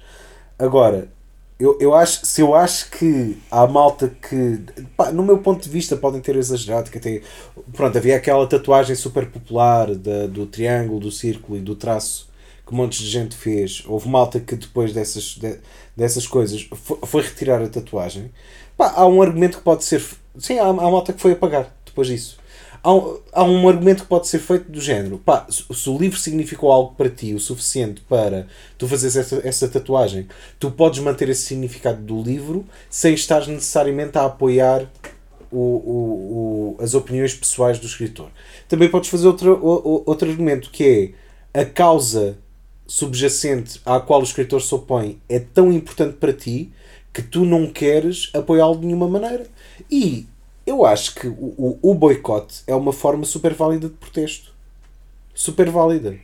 Sim, sim. Portanto, se tu te, te, te- te opões às opiniões daquele, da, daquele, daquele criador de conteúdo e, e todo o conteúdo é criado dentro do capitalismo, tu fazeres um boicote ao produto é uma forma válida de fazer uma crítica à opinião de, de quem o criou. E está tudo bem. As duas opções estão bem. Eu, eu não concordo com, com a posição dos autores, com aquilo que disse a J.K. Rowling, com as atitudes, se calhar, tomadas pelo Woody Allen, por exemplo. ah, pronto, os exemplos desses não concordo com a posição deles, mas é verdade que os livros dela foram muito importantes a determinada altura da minha vida e, e fizeram parte do meu crescimento. Os filmes dele, igualmente.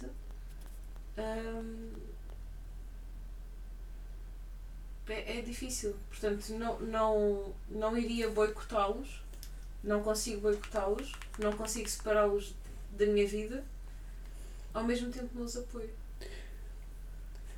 Sinto-me dividida.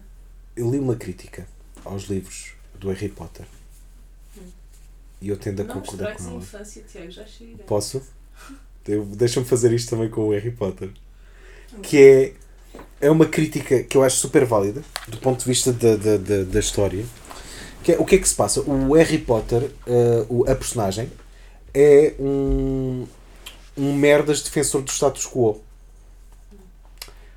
Porque o, o herói, o protagonista da série, ele entra, sai do mundo dos muggles e vai para o mundo de magia, vê que existe ali eh, um, um, um- sistema de classes inerente e ele faz zero, faz bola para mudá-lo. Nem tem interesse em mudá-lo.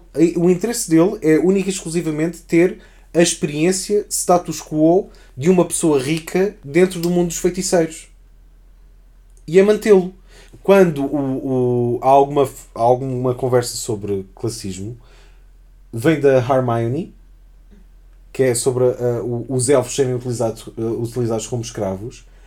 E o Harry, o tipo, está-se meio a cagar para aquilo. Tipo, não, há um escravo que ele conhece e que ganha carinho por ele, então e aquele ele faz alguma coisa por ele, mas no geral, aquilo existir no mundo dos feiticeiros não lhe faz muita confusão e ultrapassa muito facilmente. Está mais interessado em andar de vassoura.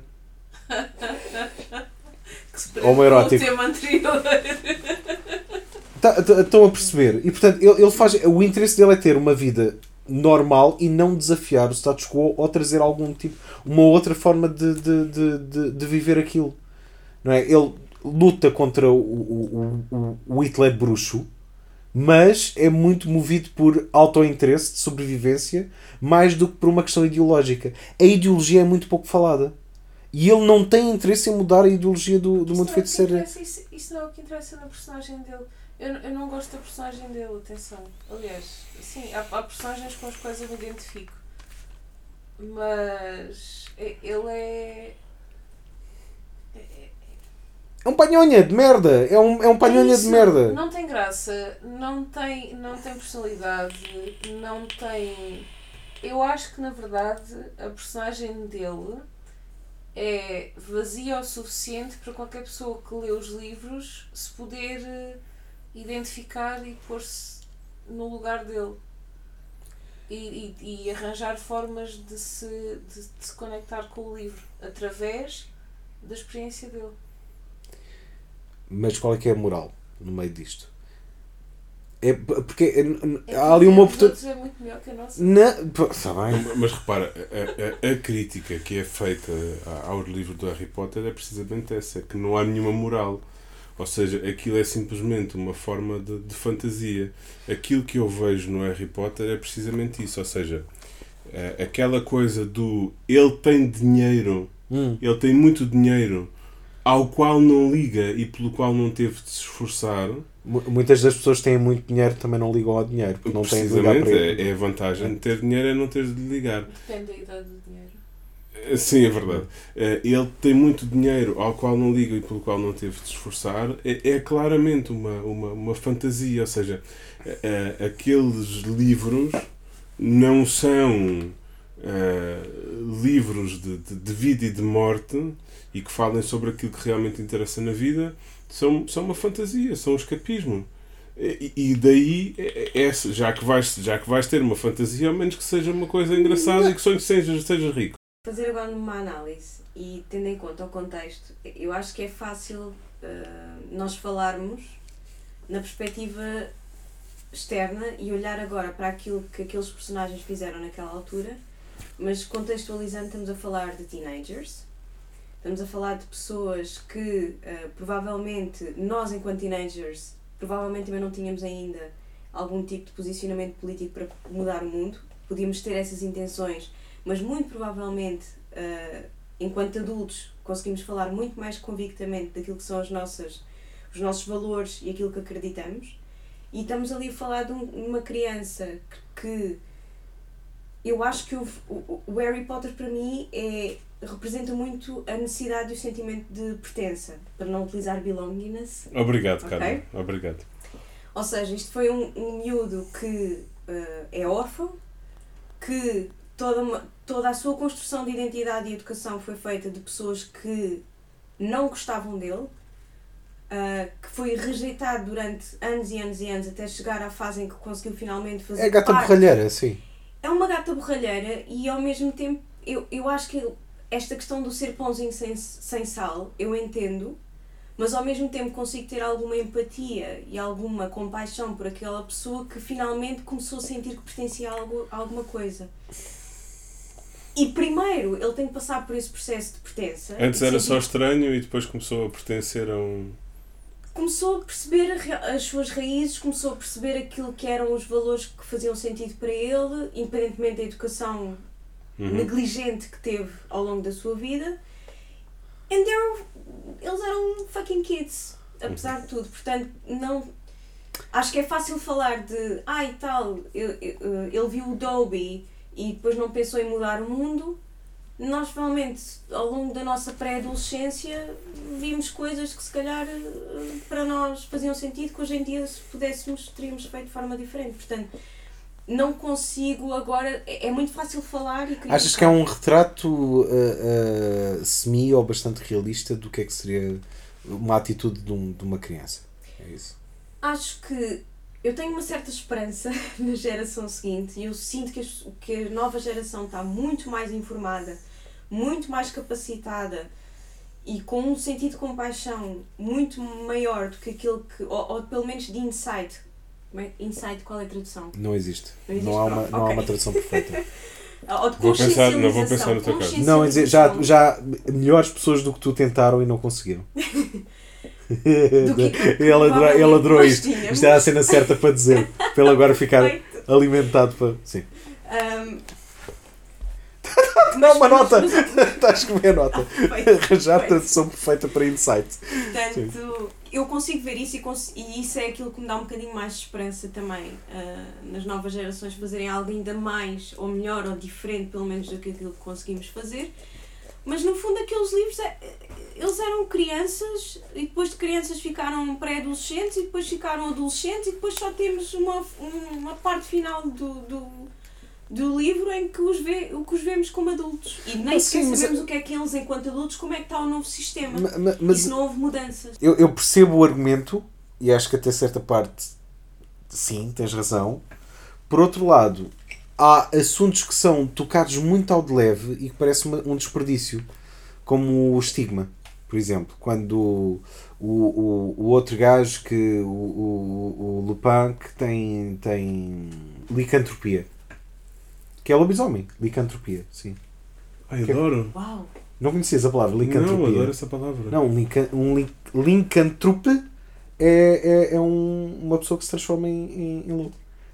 Eu nunca, nunca te vi com um olhar tão fascinado. De licantropia. Porquê que não, é, não tem qualquer coisa de lupus? N- não, te sei, não te sei explicar isso. Licantropia. Sim. Uau, não acredito que ensinei uma palavra ao David. Adoro. Ah, licantropia, sim. O, o- existe um estigma que está associado a isso e que poderia ser uma metáfora para alguma coisa e que poderia ser mais aperfeiçoado, mas é, é assim, é, é tocado muito ao de leve e agora ah, bora lá para um torneio de Quidditch. Estás a ver? Certo, mas devemos responsabilizar o autor por, Sim. querer, por, Sim. querer, por criar um Sim. sentido moral à volta de um livro? Sim. Então, mas assim. hum, Porque, vo- voltamos à crítica. Como diz o meu camarada, a ideologia está sempre i- inerente naquilo que tu. Está, mas ao mesmo Comunicas. tempo ah, existem diferentes formatos de literatura. E aquilo que o David disse há uns episódios atrás, de ah, não sermos elitistas naquilo que é ah, o objetivo de cada livro e que cada pessoa pode ler aquilo que quiser, inclusive um Fifty Shades of Grey. Não é que eu, que, que eu aprovo, mas ainda assim as pessoas são legítimas de ler aquilo que querem. E eu não acho que o posicionamento da J.K. Rowling quando criou o Harry Potter era uh, falar sobre questões morais. Eu acho que depois, mais uma vez, nós, enquanto seres humanos, interpretamos aquilo que nos faz sentido através da obra e aquilo teve um significado especial de diferentes formas para cada um. Aquilo que a Patrícia sente ao ler o Harry Potter provavelmente não foi aquilo que eu senti e experienciei enquanto vi, quando li o Harry Potter, nem tu ou o David. Tive, teve significados diferentes consoante aquilo que tu procuravas encontrar naquele livro. Hoje em dia, eu se calhar gostava, como tenho um, um, um sentido moral e tenho outro tipo de convicções e outro tipo de, de, hum, ideologias, ah, se calhar gostava que ela tivesse interpretado de outra forma para dar voz a minorias, para dar voz àquilo que é o poder de nós conseguirmos melhorar o mundo se o quisermos para sermos mais humanos. Mas eu acho que não era esse o objetivo do livro. O objetivo do livro era ah, as pessoas poderem sonhar, interpretar, identificarem-se enquanto adolescentes com sentirem-se ah, misfits, agora não, não me recordo da, da expressão, não, Desajustados. desajustados, não, não pertencer, negras. ser as ovelhas negras e perceber que essas pessoas meio desajustadas, ah, que não foram amadas, que ah, tiveram dificuldades de vida e, e não pertenciam de facto àquilo que seria o típico ah, privilegiado, tiveram a oportunidade de fazer alguma mudança no mundo e vencer o mal. E por isto é que eu casei com ela, que ela às vezes põe-me no lugar e tem razão. Bem visto. Tem graça porque, como, como falávamos há bocado e como disseste agora, Carla, cada, cada pessoa vai ler nos livros, e é por isso que os livros são o espelho da alma, aquilo que, que lhes interessa ou aquilo com que, se- com que se identificam e tu tens uma postura eh, esperançosa não é? e, e queres o melhor para a humanidade e, e vês o bem em todas as pessoas, que é uma coisa que eu admiro em ti. Ah, Romântico. Só, só com essa visão é que ela podia ter casado comigo. Exato! Gostei da prontidão da resposta.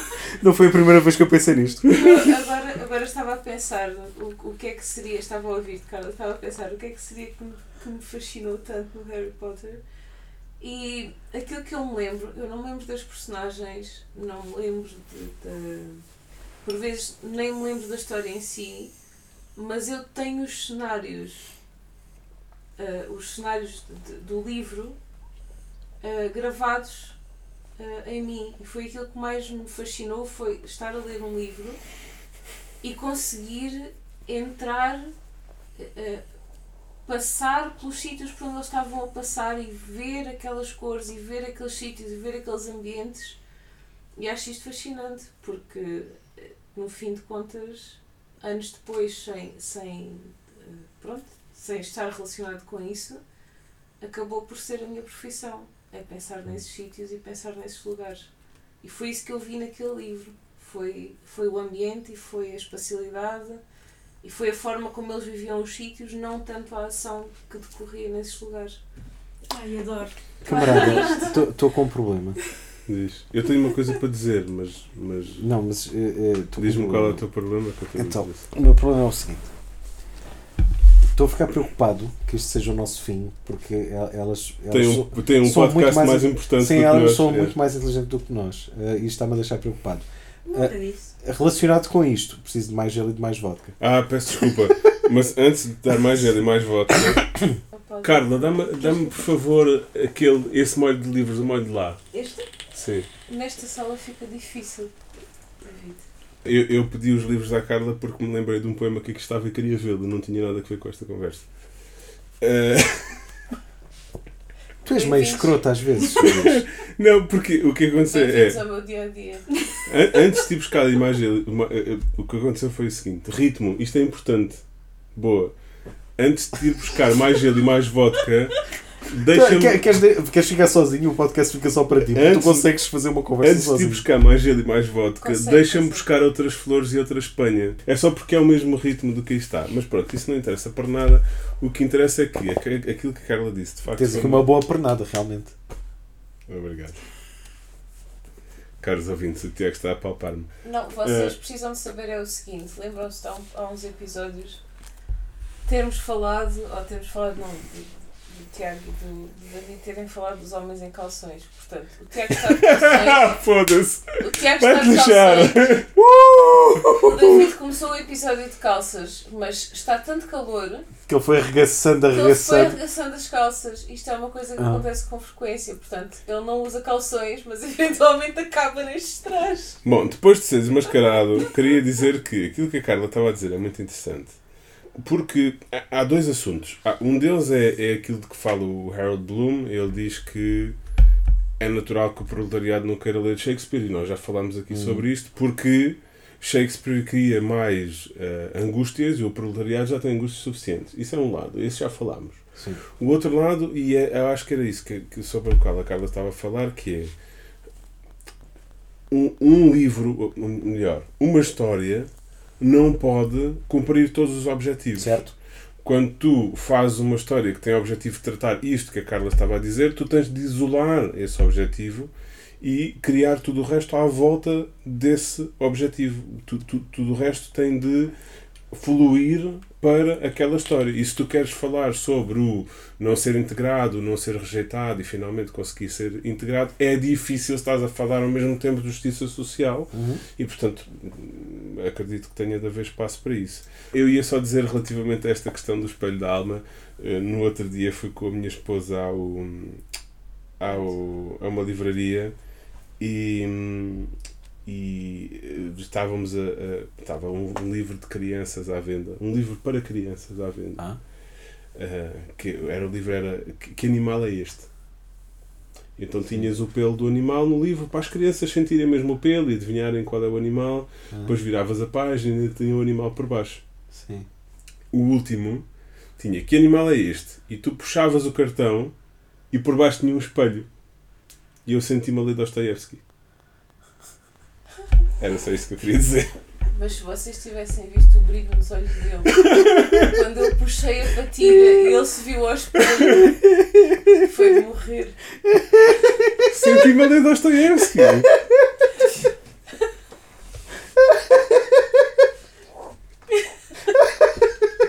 Agora mais vodka. Sem se querer ser aborrecido, eh, vou partilhar um facto histórico da, da publicidade e que por acaso até tem a ver com este mês. Tem a ver com este mês. Não é assim que Sou insensível do caralho. Foda-se. Aconteceu no, no final da década de 90, ao início de, de- dos 2000, não tenho a certeza, mas houve uns estudos de, de marketing que saíram e que, entretanto, criaram uma categoria, uma categoria de, de, de, de, de classe que não existia até à data. Voltando um bocadinho mais atrás, não, era, não foi a primeira vez que a publicidade fez isto. A primeira vez que a publicidade fez isto foi, foi a publicidade e o marketing que criaram o conceito de adolescente e de teenager. Certo. Porque Porque dava dinheiro. porque dava dinheiro, exatamente. Portanto, o que é que eles descobriram ali? Eh, Porque antigamente a comunicação era toda direcionada para adultos, que era quem tinha o dinheiro para gastar, Claro. Ahm, e houve ali uma altura em que eles perceberam: esperem, mas há aqui uma, uma quantidade de. Há, há aqui um, um- um grupo de pessoas de uma certa, de uma certa idade que tem uma forte, um forte desejo de pertença ou de destaque, ah, que são extre- extremamente influenciáveis com o tipo de comunicação certa e que, ok, eles não têm dinheiro para gastar, mas os pais, dele têm, os pais deles têm. É, Ou eles têm muito- o poder para que o dinheiro seja gasto. Certo, certo, certo. Ou, ou certo, com certo tipo de trabalhos part-time, na altura, conseguiam ter esse spending money e, portanto, criaram uma nova categoria. Quando ter trabalhos part-time dava dinheiro. Hoje em Sim, dia sim, é tão pouco Sim. que. E então, a categoria Teenager, que vai dos 13 aos 19, Mas Ah. tem tino no nome. sim, ah, foi criada por marketeers, em primeiro lugar. Ok? E então começaram a, a- a- e depois socialmente foi uma coisa que foi, foi adotada. Um, e o que é que aconteceu com estes estudos da década de, de finais ou de 90 ou de doi- 2000? Eles descobriram uma coisa que era os DINK. Quem é que são os DINK? São os Double Income No Kids.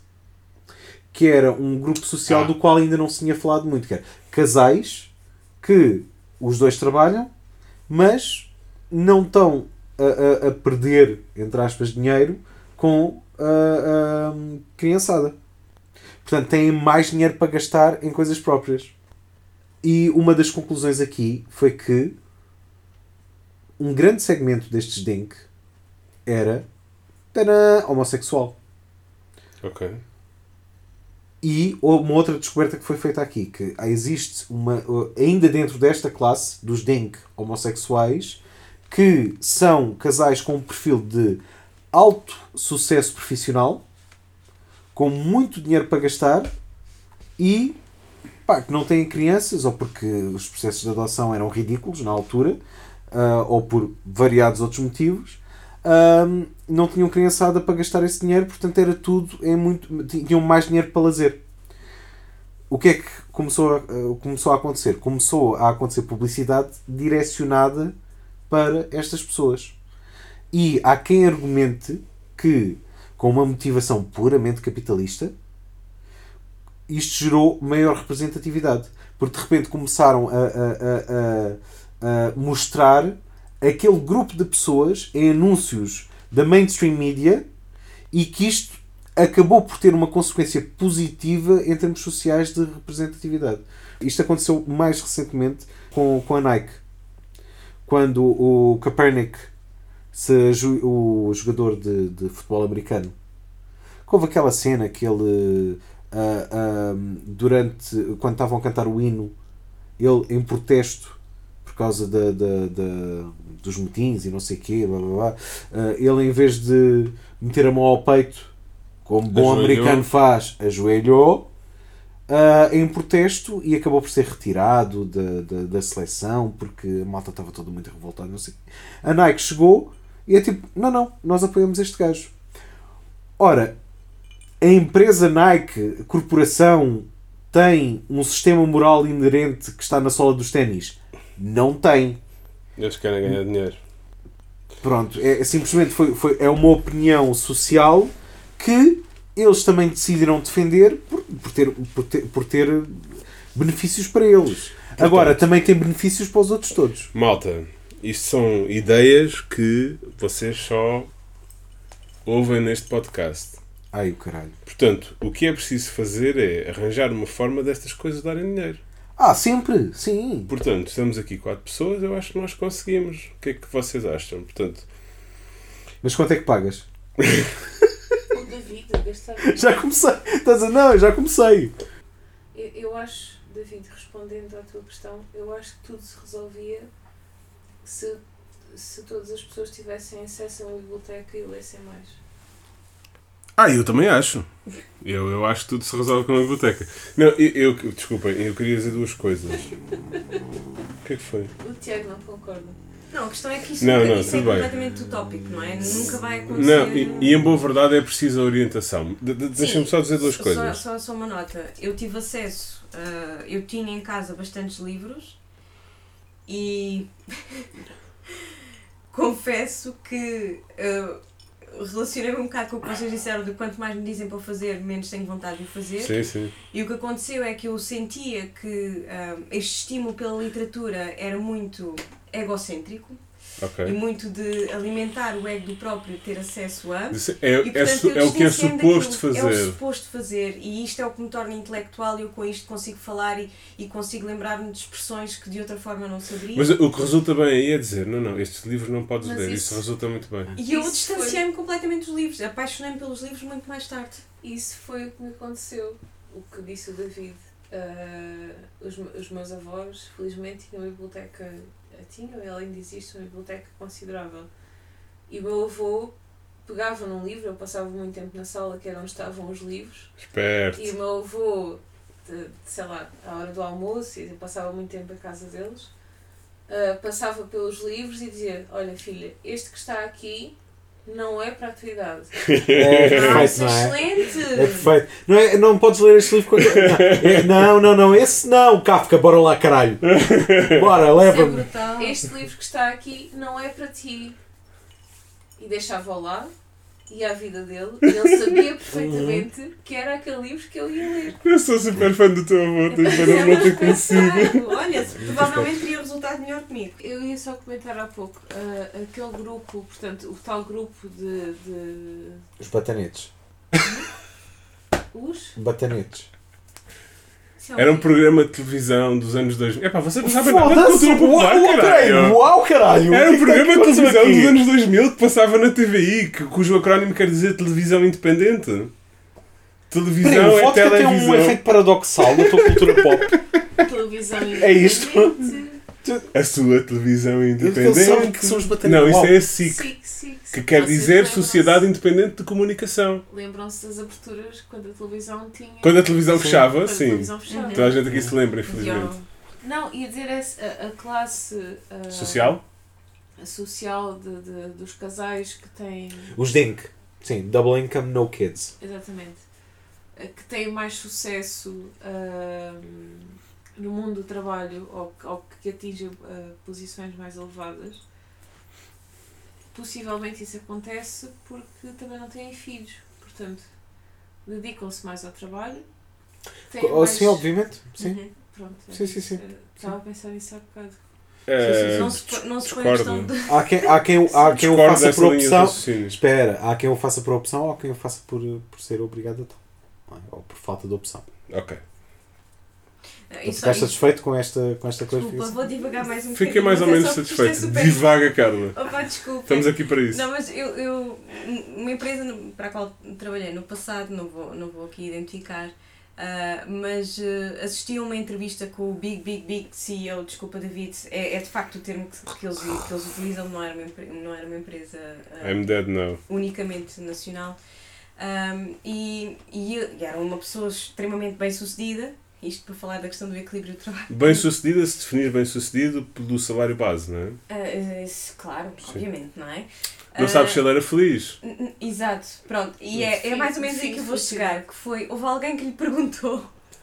ah, tem, é, é uma pessoa de facto muito bem sucedida, Ah, ah, etc, etc. Ah, e, portanto, como é, que, como é que uma pessoa que está no seu posicionamento, portanto, está na, na, na função que exerce hoje em dia, com uma, uma, uma complexidade ah, grande, com uma responsabilidade perante um negócio de milhões de milhões ah, ah, para, para gerir, como é que é este balanço, este, como é que consegue este equilíbrio de trabalho-família?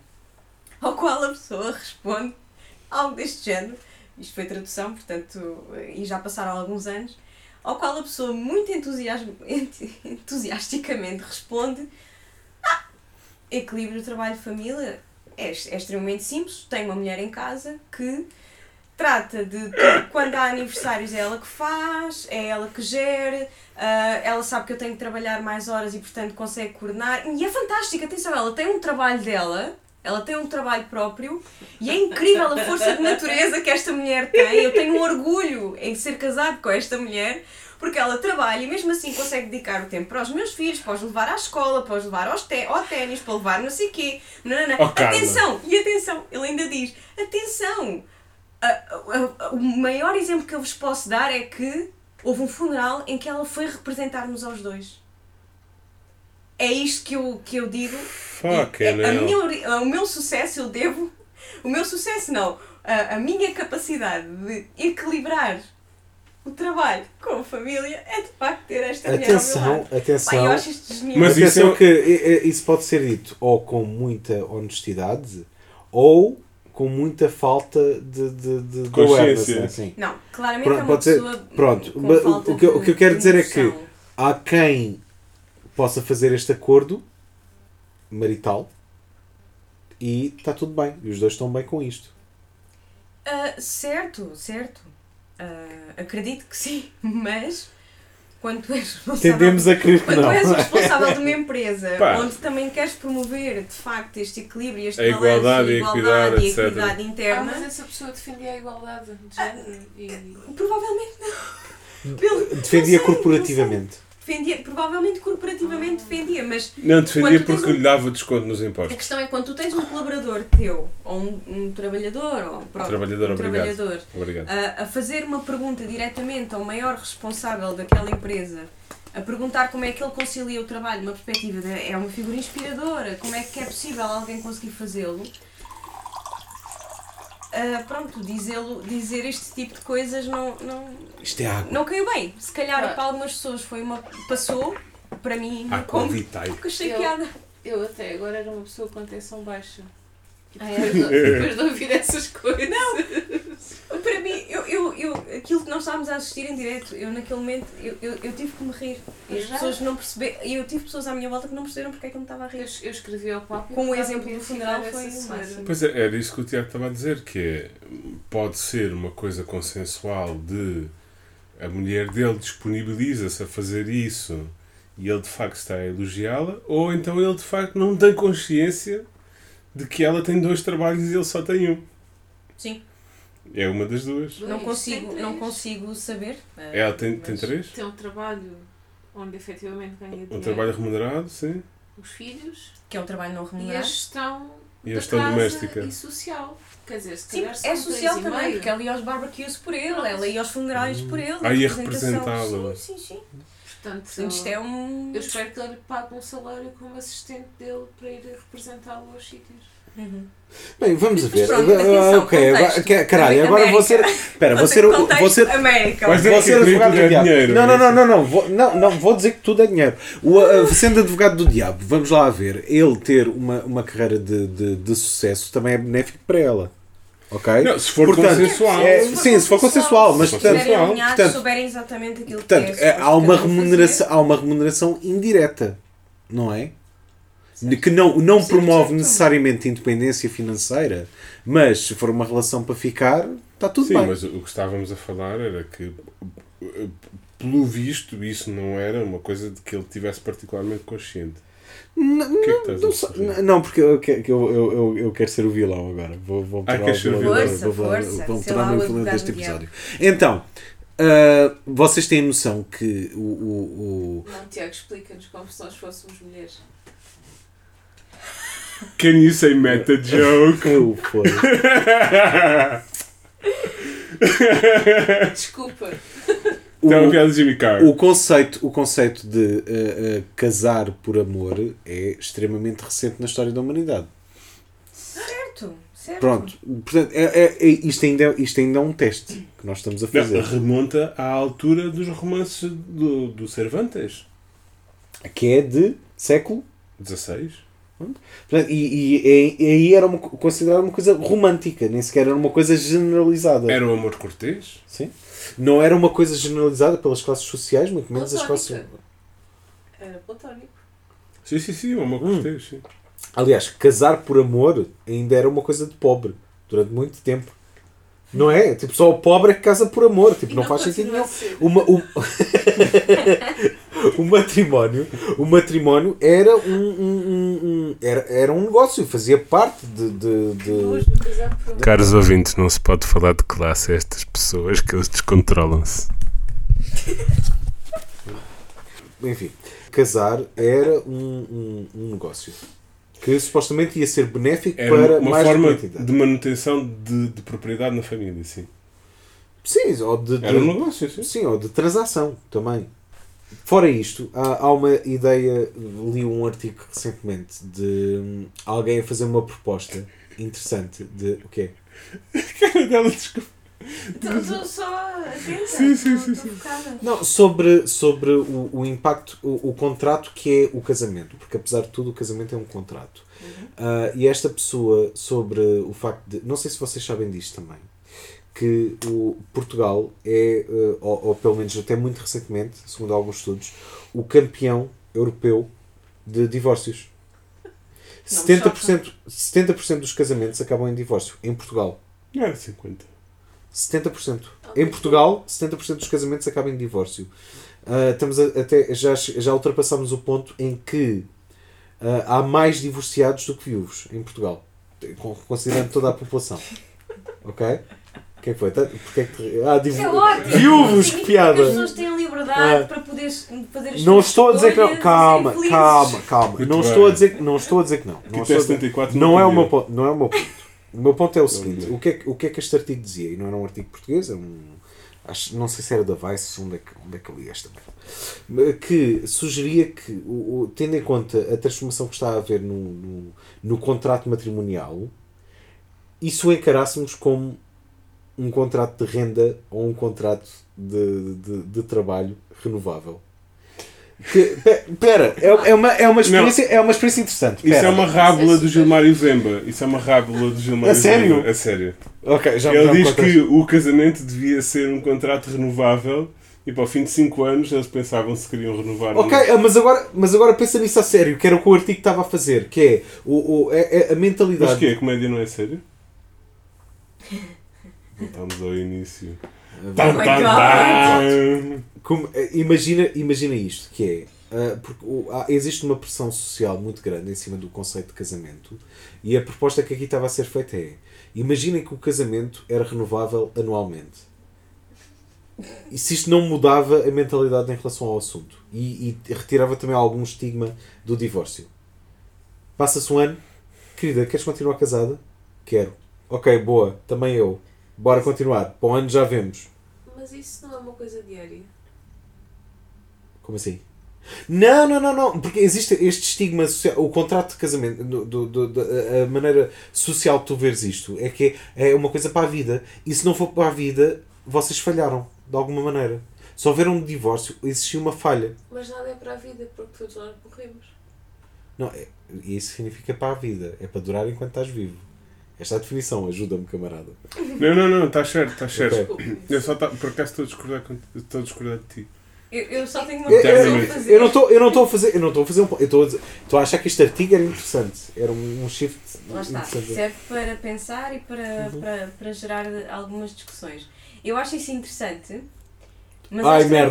pode- eu acho esta é a pior coisa que podia ter daqui enterrar. Não, acho, acho, acho essa visão interessante, mas ao mesmo tempo isto, lá está, vamos olhar para a questão dos direitos dos trabalhadores e pensar na diferença Muito entre bem, um camarada. contrato- pensar na diferença entre um contrato de trabalho temporário e um contrato de trabalho hum, Muito bem, muito a- a bem. Certo, ou seja, o conforto do termo incerto, no sentido de eu sei que amanhã vou ter dinheiro para, para poder comer e poder pagar as minhas contas para a casa, ou estar a ser com, trabalho, ou trabalho temporário renovável de 6 em 6 meses, ou, ou os falsos recibos verdes, não é propriamente uma situação muito estável. não mas espera tu estás a colocar numa estás a colocar um, um, um toque de hierarquia em vez de ser um toque um toque de sociedade Hum, estou a perceber onde, tens, onde queres chegar. Ou seja, estás a pôr Não, entidade é- é patronal versus. parceria versus- pa- patronagem Eu estou a adorar esta Não, conversa. é porque como estamos- casamento é um contrato, então eu, eu tentei fazer a ligação de ok. Então Sim, mas que é uma que parceria, mas aí tem de haver um dominante, eh, um, um dominador e um dominado, não é? Estamos a falar aqui de sócios maioritários. Estamos a falar de parceria, sim. Sócios maioritários. Mas- Ok. Aham. Não, é interessante. O, o que eu ia dizer é, é não faz sentido ser ah, uma revisão anual, por exemplo, no casamento, nem de X em X anos. Ah, qualquer relação é construída diariamente, certo? Quer dizer, pelo menos no meu entender, é diariamente que ela se constrói. Portanto, ah, nós vamos crescendo e vamos mudando com o tempo e, e- e, teoricamente e na prática as relações deveriam acompanhar esse crescimento, não é? Nós quando começámos uma relação há X anos não éramos as mesmas pessoas que somos hoje Uhum. e esse é o problema se calhar de algumas relações é que não, não, não, são acompanham. revistas e não acompanham a evolução das pessoas Ma- porque não há diálogo. Ah, Mas é isso que eu estava a dizer, não era? Mas, mangas. mas isto era só uma tentativa, isto era só uma tentativa de reconceptualizar, ou seja, não é perfeita, mas era uma tentativa de reconceptualizar e de retirar algum estigma. Tirar o peso da, da, da responsabilidade de sentir que tens que, ah, tens que assumir um compromisso. Vamos lavar a roupa suja. Mas espera, espera, espera. espera. Lavamos a roupa de- suja, Deixa-me interromper só para dizer. Mas Ma- querem que a gente saia? Não, não, não, não. não. Queres lavar roupa suja? Lava. Quero Lá vem lavar a roupa vocês, Não, não, não. foi, foi uma questão que eu. Ai, que bom adoro este programa. Obrigada, Carla.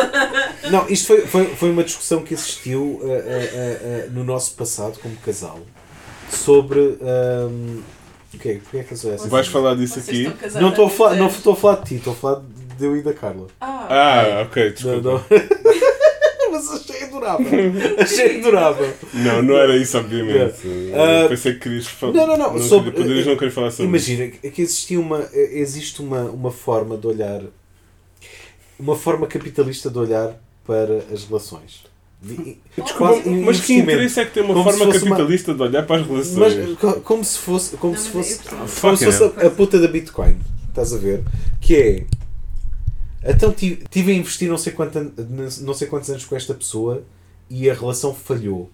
Onde é que está o retorno do meu investimento? Não há retorno de investimento. Foi investimento perdido. Isto é uma forma muito merdosa de ver as relações, mas muita gente vê isto. É tipo, tive 3 ou 4 anos com aquele gajo e não deu em nada, caralho. Não é isso que. Tipo, não é para isso que servem as relações. Isto que a Patrícia estava a dizer para mim é, é particularmente relevante. Era eu que estava a falar, não era ela?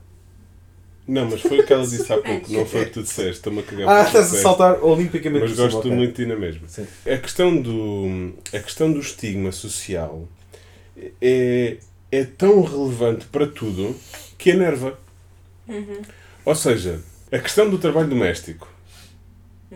O trabalho doméstico é provavelmente do trabalho mais importante que é feito. Portanto, o trabalho de organizar a casa para que a casa seja vivível, habitável, eh, tomar conta de- dos filhos e da educação dos filhos, etc., é provavelmente do trabalho mais importante que é feito.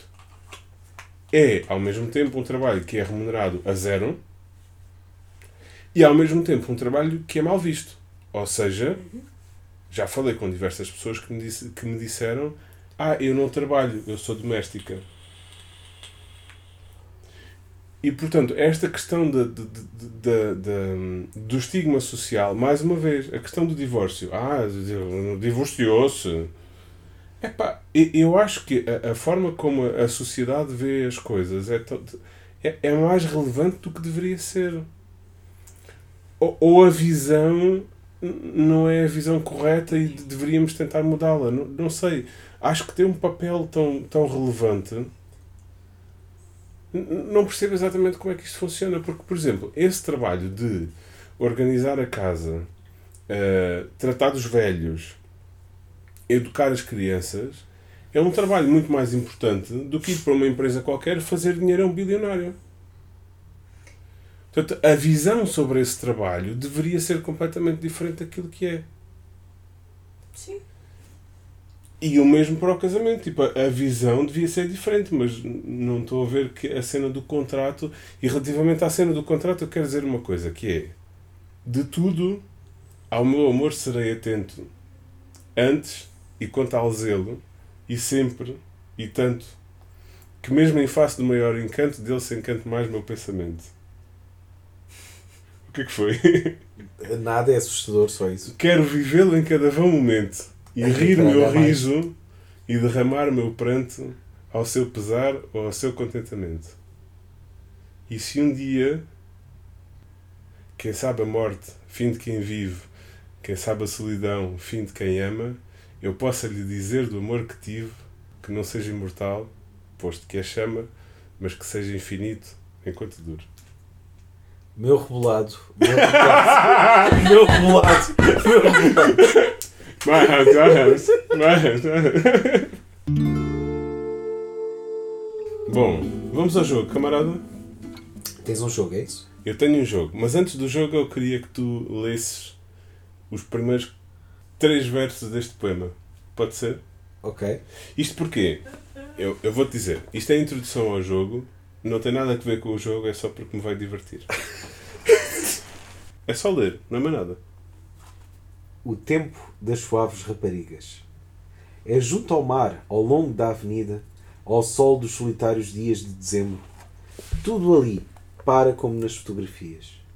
É a tarde de agosto, o rio, a música, o teu rosto, alegre e jovem, hoje ainda quando tudo ia mudar. És tu surges de branco pela rua antigamente, noite iluminada, noite de nuvens, ó mulher gente. E nos Alpes o cansado humanista canta alegremente. Eu gosto muito disto e pedi-te para ler porquê. Porque nós falámos de ritmo no episódio anterior. Sim. Estás, estás exasperado? Não, que é estou à espera da armadilha, só. Não, não era uma armadilha. Nós falámos de ritmo e da cena de a música, ter o ritmo e não sei o quê. E eu queria partilhar o meu amor por estes versos. Sim. Porquê? Porque o Rebelo é um grande poeta e tem uma mão extraordinária. E estes versos tu lá sabes. Estes versos hum, são de uma arte excepcional. Porquê? Porque pela forma, como tu viste, eles não têm qualquer pontuação, só têm... Disseste para- uma Marte ex- excepcional? Não têm qualquer pontuação, só têm o parágrafo dos versos, mas pela forma como estão escritos, não há nenhuma outra maneira de ler senão a maneira como ele quer que nós eh, interpretemos o poema. Hum. O que é fascinante, ou seja, Posso tentar outra vez? não. Pá, dá cá. Dá cá, vou contradizer-te agora. O tempo das suaves raparigas é junto ao mar, ao longo da avenida, ao sol dos solitários dias de dezembro. Tudo ali para, como nas fotografias. É tarde de agosto. O rio. A música ao teu rosto. Alegre jovem hoje ainda, quando tudo ia mudar. És tu surges de branco pela tua rua antigamente, noite iluminada, noite de jovens, ó mulher ama. Ah, mulher melhor! E nos ovos o cansado humanista canta. alegremente. Oh Tiago, eu tenho vizinhos para morder. Foi divertido, foi divertido, gostei muito. Muito bem, então vamos ao jogo. O jogo é.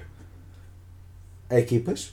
Não, Ok. mas, mas portanto, é um jogo de adivinhas e eh, todas as pessoas aqui podem adivinhar. Sim. Ehm, As gatas- as gatas não são pessoas. Não, as gatas podem adivinhar também. Queria dizer que isto foi uma ideia partilhada entre mim e a minha esposa, o que quer dizer que toda a gente pode adivinhar, menos a minha esposa, que em princípio já conhece. A resposta. E o concurso chama-se Qual é o nome deste vate? Ok. Vate? Vate. Ainda bem que perguntas. Da puta tem tudo scriptado, cabrão. Vate. O que é Vate? Vate Vate? é um poeta. E o que é que tem de interessante chamar-se Vate? Vate, como o nome indica, é a raiz de vaticínio. Vate, vaticínio. Ah, Que é? como, como o leite, os queijos e isso, não é? Exatamente. E isto é interessante porque, agora falando sério, Isso é vaticínio. Não, isso é se tu matares uma vaca e não disseres a ninguém. este programa vai ter tanta qualidade que nós vamos ter de fazer tipo duas horas e meia de programa. Bom, vate, vaticínio. Isto porquê? Porque. Vai-te ehm, foder, desculpa. Concordo. trancou para mim. Tá. Nome do episódio. Vai-te foder. Às vezes tu consegues detectar imediatamente qual é que é. É. É, Não, não pode ser porque ele censura no Spotify, foda-se. Ah, fucking hell. Uh, vate, vaticínio. Porquê? Porque uh, pessoas que.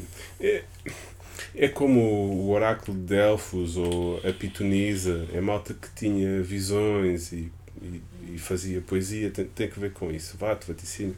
Qual é o nome deste vate? Jesus. Mas espera lá, isso foi uma ideia partilhada, mas eu não faço ideia do que é que tu escolheste. Está Tá bem, mas, mas, mas como eu tenho a Tourette dos poemas, tu já, já conheces. Vocês imaginem o seguinte cenário. Estão na sala, sentados com o vosso esposo, a vossa esposa, a ver um filme, a ter uma conversa e de repente a pessoa levanta-se, neste caso o David, e diz Ah! E vai à procura de um livro. É um espasmo, sim. Ou estão a ter uma conversa com ele e ele começa a declamar poesia. Ou a declamar músicas. E vocês tentam continuar a conversa, mas ele continua Sim. e não para. Pronto. Bom, e então o que é que acontece? descobrir onde é a tomada. Desculpa, É a tomada de consciência que se calhar não devias casar com ele. já vai tarde. Então, o concurso que é? Tu lembras-te que fizeste perguntas sobre músicas eh, populares, Sim. traduzidas para português, para eu adivinhar qual é a música. Ai, como caralho. Então, qual é o nome deste vate? É um concurso em que tu adivinhas o nome do poeta deste poema Oh, God. Já ou Mas isso não é cultura popular, estás a ver? Isso é injusto. Estás a expor a minha a, a- a falta de cultura. ou Sim. o cantor que canta este poema. Depois foi transformado em música e coisa. Ai, o caralho, estou fodido. Vai. Não, estou fodido, é o que eu penso cada vez que tu me falas em cultura pop. Portanto, acho, acho que é justo. Vai-te foder.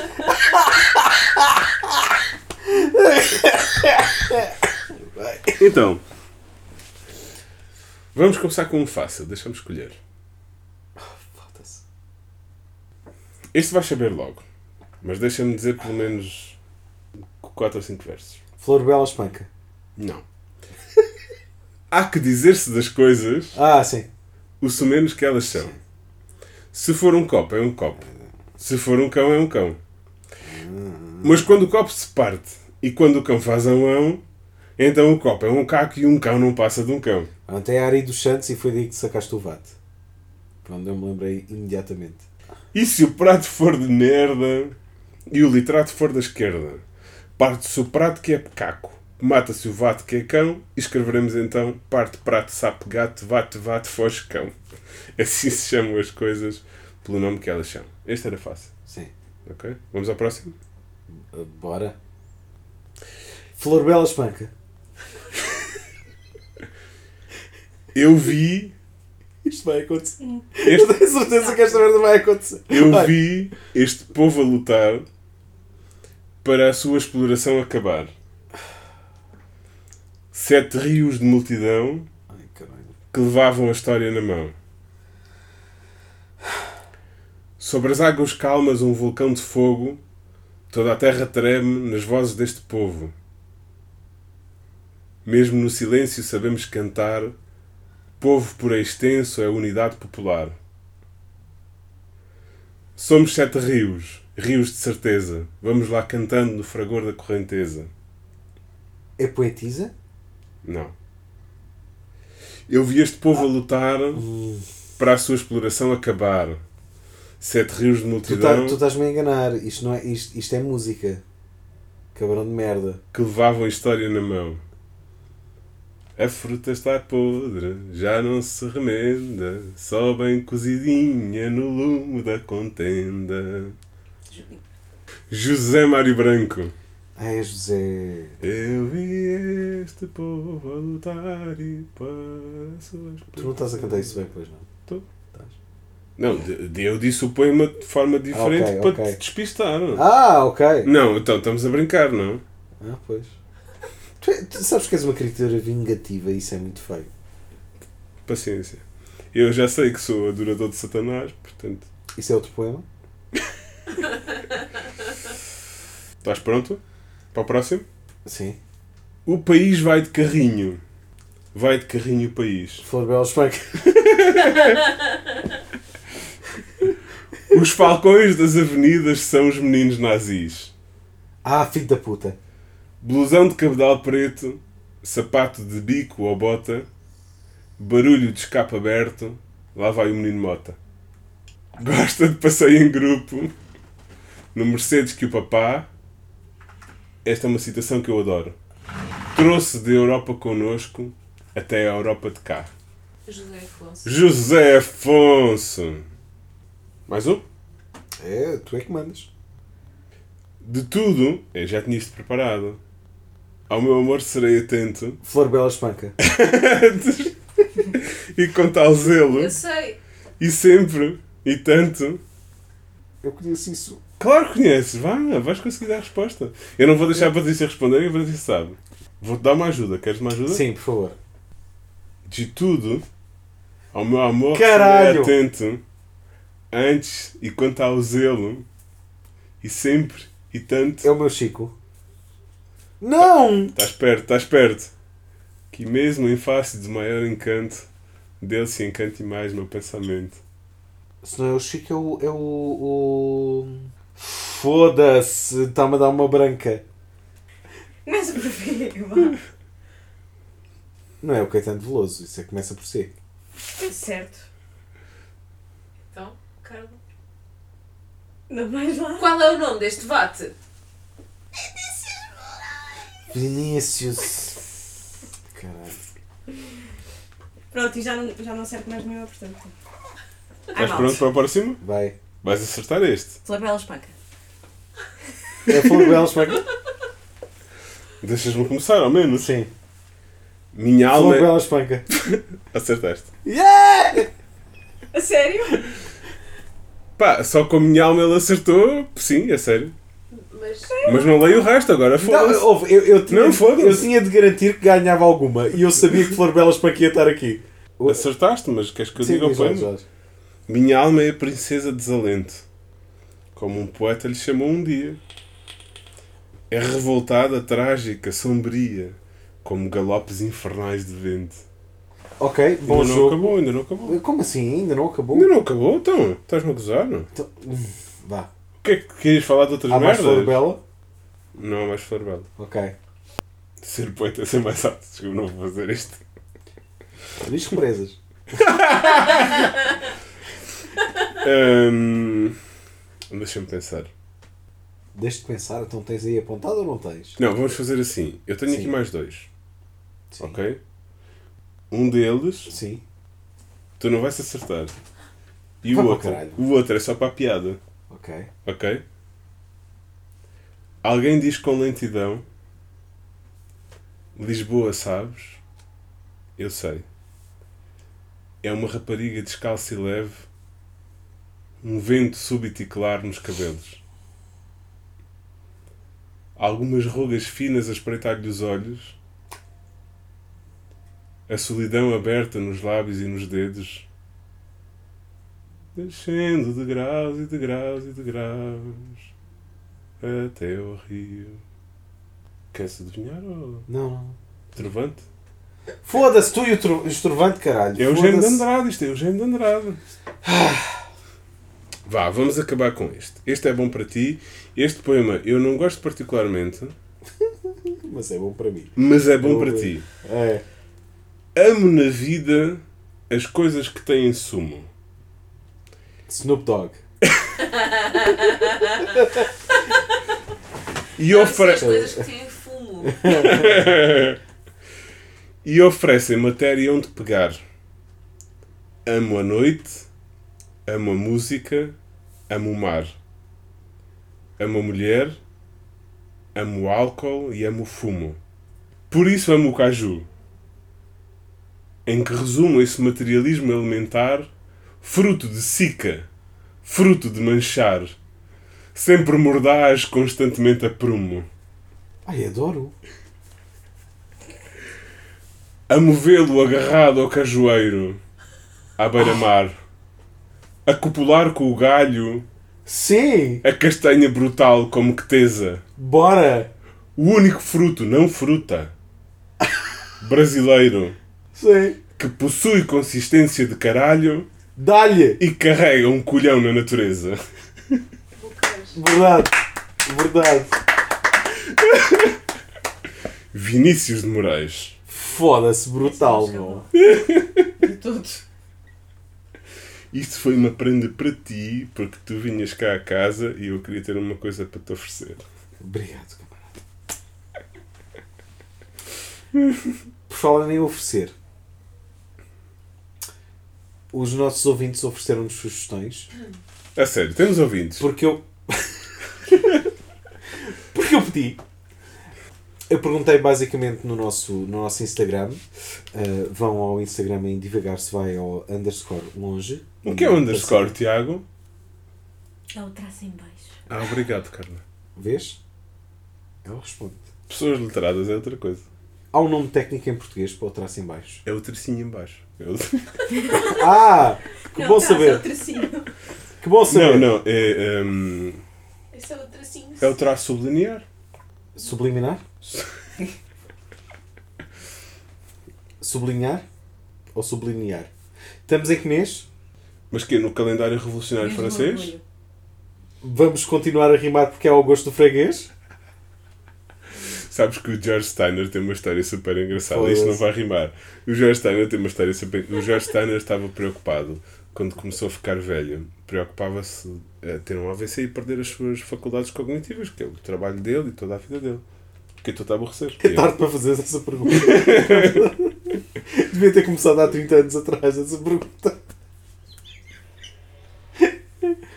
Estando velho, podia ter um AVC, por exemplo, perder as suas faculdades cognitivas. Era o que mais lhe interessava, porque ele gostava de ler e da crítica literária, etc.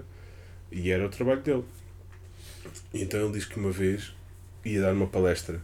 Ao subir ao palco, caiu, bateu com a cabeça. Ele já tinha 60 e tal anos. Caiu, bateu com a cabeça. E a primeira coisa que ele fez assim que chocou contra o chão foi pensar nas coisas que sabia de cor, ver se ainda lá estavam. Até porque, em boa verdade, quando uma pessoa tem um acidente vascular cerebral, ir buscar coisas que sabe de cor é bom para preservar áreas do cérebro. E Fica aqui, isto é um podcast informativo. E então o que aconteceu foi, ele caiu, bateu com os cornos no chão e de repente começou a recordar aquilo que sabia de cor, que era o calendário revolucionário francês. Portanto, os meses do calendário revolucionário francês. Prioridades. Sendo um podcast informativo, hum, o Wombat é um mamífero que vive na Austrália que caga em cubos. Hum, perguntas, uh, coisas que os nossos ouvintes nos sugeriram para falarmos. O resultado do julgamento do Johnny Depp e todas as implicações inerentes.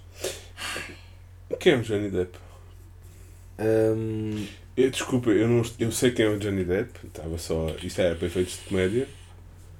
Eh, sei que houve um julgamento por difamação, se não Sim. estou a erro, contra a ex-mulher, correto? Amber Heard, sim. Mas é a ex-mulher, já não é mulher dele. Eu não sei se eles estiveram realmente casados, mas assim, é uma, tinha, estavam numa relação. Mas não, não tenho pormenor relativamente a isso. Os nossos ouvintes acham que nós sabemos coisas que nós não sabemos. Não, porque está na cultura O pop. que não é fácil, Eu- não é difícil, aliás. Hum, então, o que, o que se passou foi. Epá, e tal, a violência doméstica, uh, muito provavelmente das duas partes, ok? Uh, sendo que o Johnny Depp tem problemas de, de abuso de substâncias uh, e a Amber Heard um, opa, tem-se apresentado como. Diz? Mas nós vamos falar sobre isto mesmo não sabendo o que se passa, isso? Não, eu estou a fazer um apanhado do, do que se passa. Ah, como às vezes quando se apanha o cabelo e se faz um totó. Abre a porta, Tânia. de uma pessoa eu tenho- Para pa quem não sabe, Totó é um artista moçambicano. Ah! Abre a porta, Tânia. Abre a porta. Ah, esse é que é o cavalheiro que fez essa música. genial. Sim, sim. Ok, ok. Essa música é fixe. tô- Não, é incrível. Tipo, aquilo é uma epopeia em dois minutos. Epopeia dos sentidos. Sim. Obrigado, Bera. Shout out! Um, não, pronto. uh, uh, Et Bera. muito sucintamente, o que está a acontecer ali é. uh, eu, eu, posso, eu posso dar a minha opinião de- de- desgarrada e Mas desta tens vez, opinião sobre tudo? com certeza. Parece uma gaja. Ouviste, ouviste o suspiro no fim? Aquele suspiro leva milénios de, de pesos às É, por acaso é um costas. doce que eu não gosto muito. Milénios? Não, suspiro. Ah, São muito secos, um gajo engasga-se. As doces, as doces não eram as da Agatha? sim, não foi bem feito então. Podes ficar com a casa, o carro e. O que é disseste? Muito mal. Não referir ao doce, mas isto sou, isto sou tão a that's what she said. Meu Deus, não foi bem feito então. Porque ele engasga-se. Vai-me Deus! Porque é seco. Depende. É pá, Carla, Depende. desculpa é lá, Carla. bem feito é cremoso por dentro. Isto é um programa sério. Isto é um programa sério Há e tu quem vens para ache- aqui com porcarice, pá! Há quem ache Pelo que não amor de é, Deus. há quem ache que não é feito como deve ser, a não ser que se engaje. Ahm, Pronto, David, então estás a comer o suspiro de forma certa. Foda-se. Obrigada, Carla. Eu, ah, obrigada, Carla. Abre a porta, Tânia. Existe aqui um ritmo, estás a ver? O, o que é que eu acho que acontece aqui? Isto está a ganhar proporções gigantes no mediatismo, porque. Malta, vamos a ver. Por um lado, é. ah, ah, ah, sim, existe uma, uma percentagem de homens que são vítimas de abuso doméstico. Pronto, devemos lembrar socialmente que eles existem e realmente é uma conversa que não é muito feita e eh, existe um, um- um estigma e um- um- um- uma falta de apoio à vítima quando são ah, homens, as vítimas. Por outro lado, ah, sim, mas ahm, isso é uma minoria, não é? Tipo, a maior parte das vezes o homem é que é o, o, o, o, o, o, abusador. E por outro lado ainda, sim, mas é, é, é, é este tipo de minorias que nós vamos deixar de dar atenção. É isso? É aqui que nós escolhemos tipo, não dar atenção a minorias. Que é- que Já estás a irritar. Não, não, não, não, não estou a irritar, não estou a irritar. Mas- só estou a sentir que não estou a perceber o que se está a passar. Mas enquadra-me, por favor. Fazendo uma semente da- daquilo que interessa e daquilo que é a conversa. O, o- há quem. É uma relação abusiva, ok? Há quem diga que ela era mais abusiva, ok? Tendo em conta que ela demonstra alguns traços de personalidade Borderline. borderline. Eu ouvi, eu ouvi gravações, yeah. Sim. Ahm, e tem, há, há gravações dela a dizer claramente. Não, vai lá, Johnny, vai lá dizer que tu, tu, tu homem, estás a ser vítima ah, de violência doméstica de uma mulher e vais, vai ver quem é que acredita em ti. Isto está gravado, dito por ela. Ahm, depois, há quem diga que ela é mais abusiva, há quem diga que ele é mais abusivo. Mas são Há quem diga abusivos, que- é isso? Opa, ah, lá está. Há quem diga que ah, uma pessoa que está num contexto de violência doméstica ah, obviamente também vai fazer merda. Uma vítima de violência doméstica também vai acabar por fazer merda. E ele diz coisas muito agressivas e muito nojentas em relação a ela. E está, também está registado. Há quem desculpabilize isso com, pá, obviamente, que uma vítima revoltada nesta situação também vai dizer coisas que são completamente abjetas porque Ok. Pá, Why not? Eh, Consigo perceber, pronto.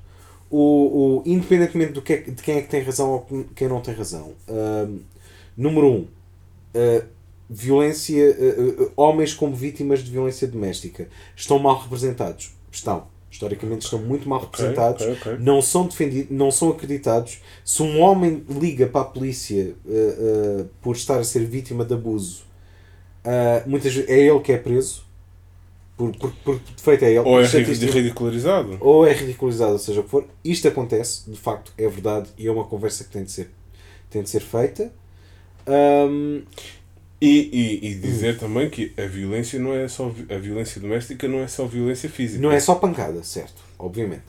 Ahm, obviamente, quer dizer, eu estou a dizer obviamente para nós, mas não é assim tão óbvio para a maior parte das pessoas. Não, mas a- atenção, deixa-me só dizer que isso é tudo menos óbvio. Ou seja, o que acontece é nós estamos a, a cagar de alto e a dizer ah, há violência, não sei o quê, mas a verdade é que quando uma pessoa. Gostaste da minha dramatização?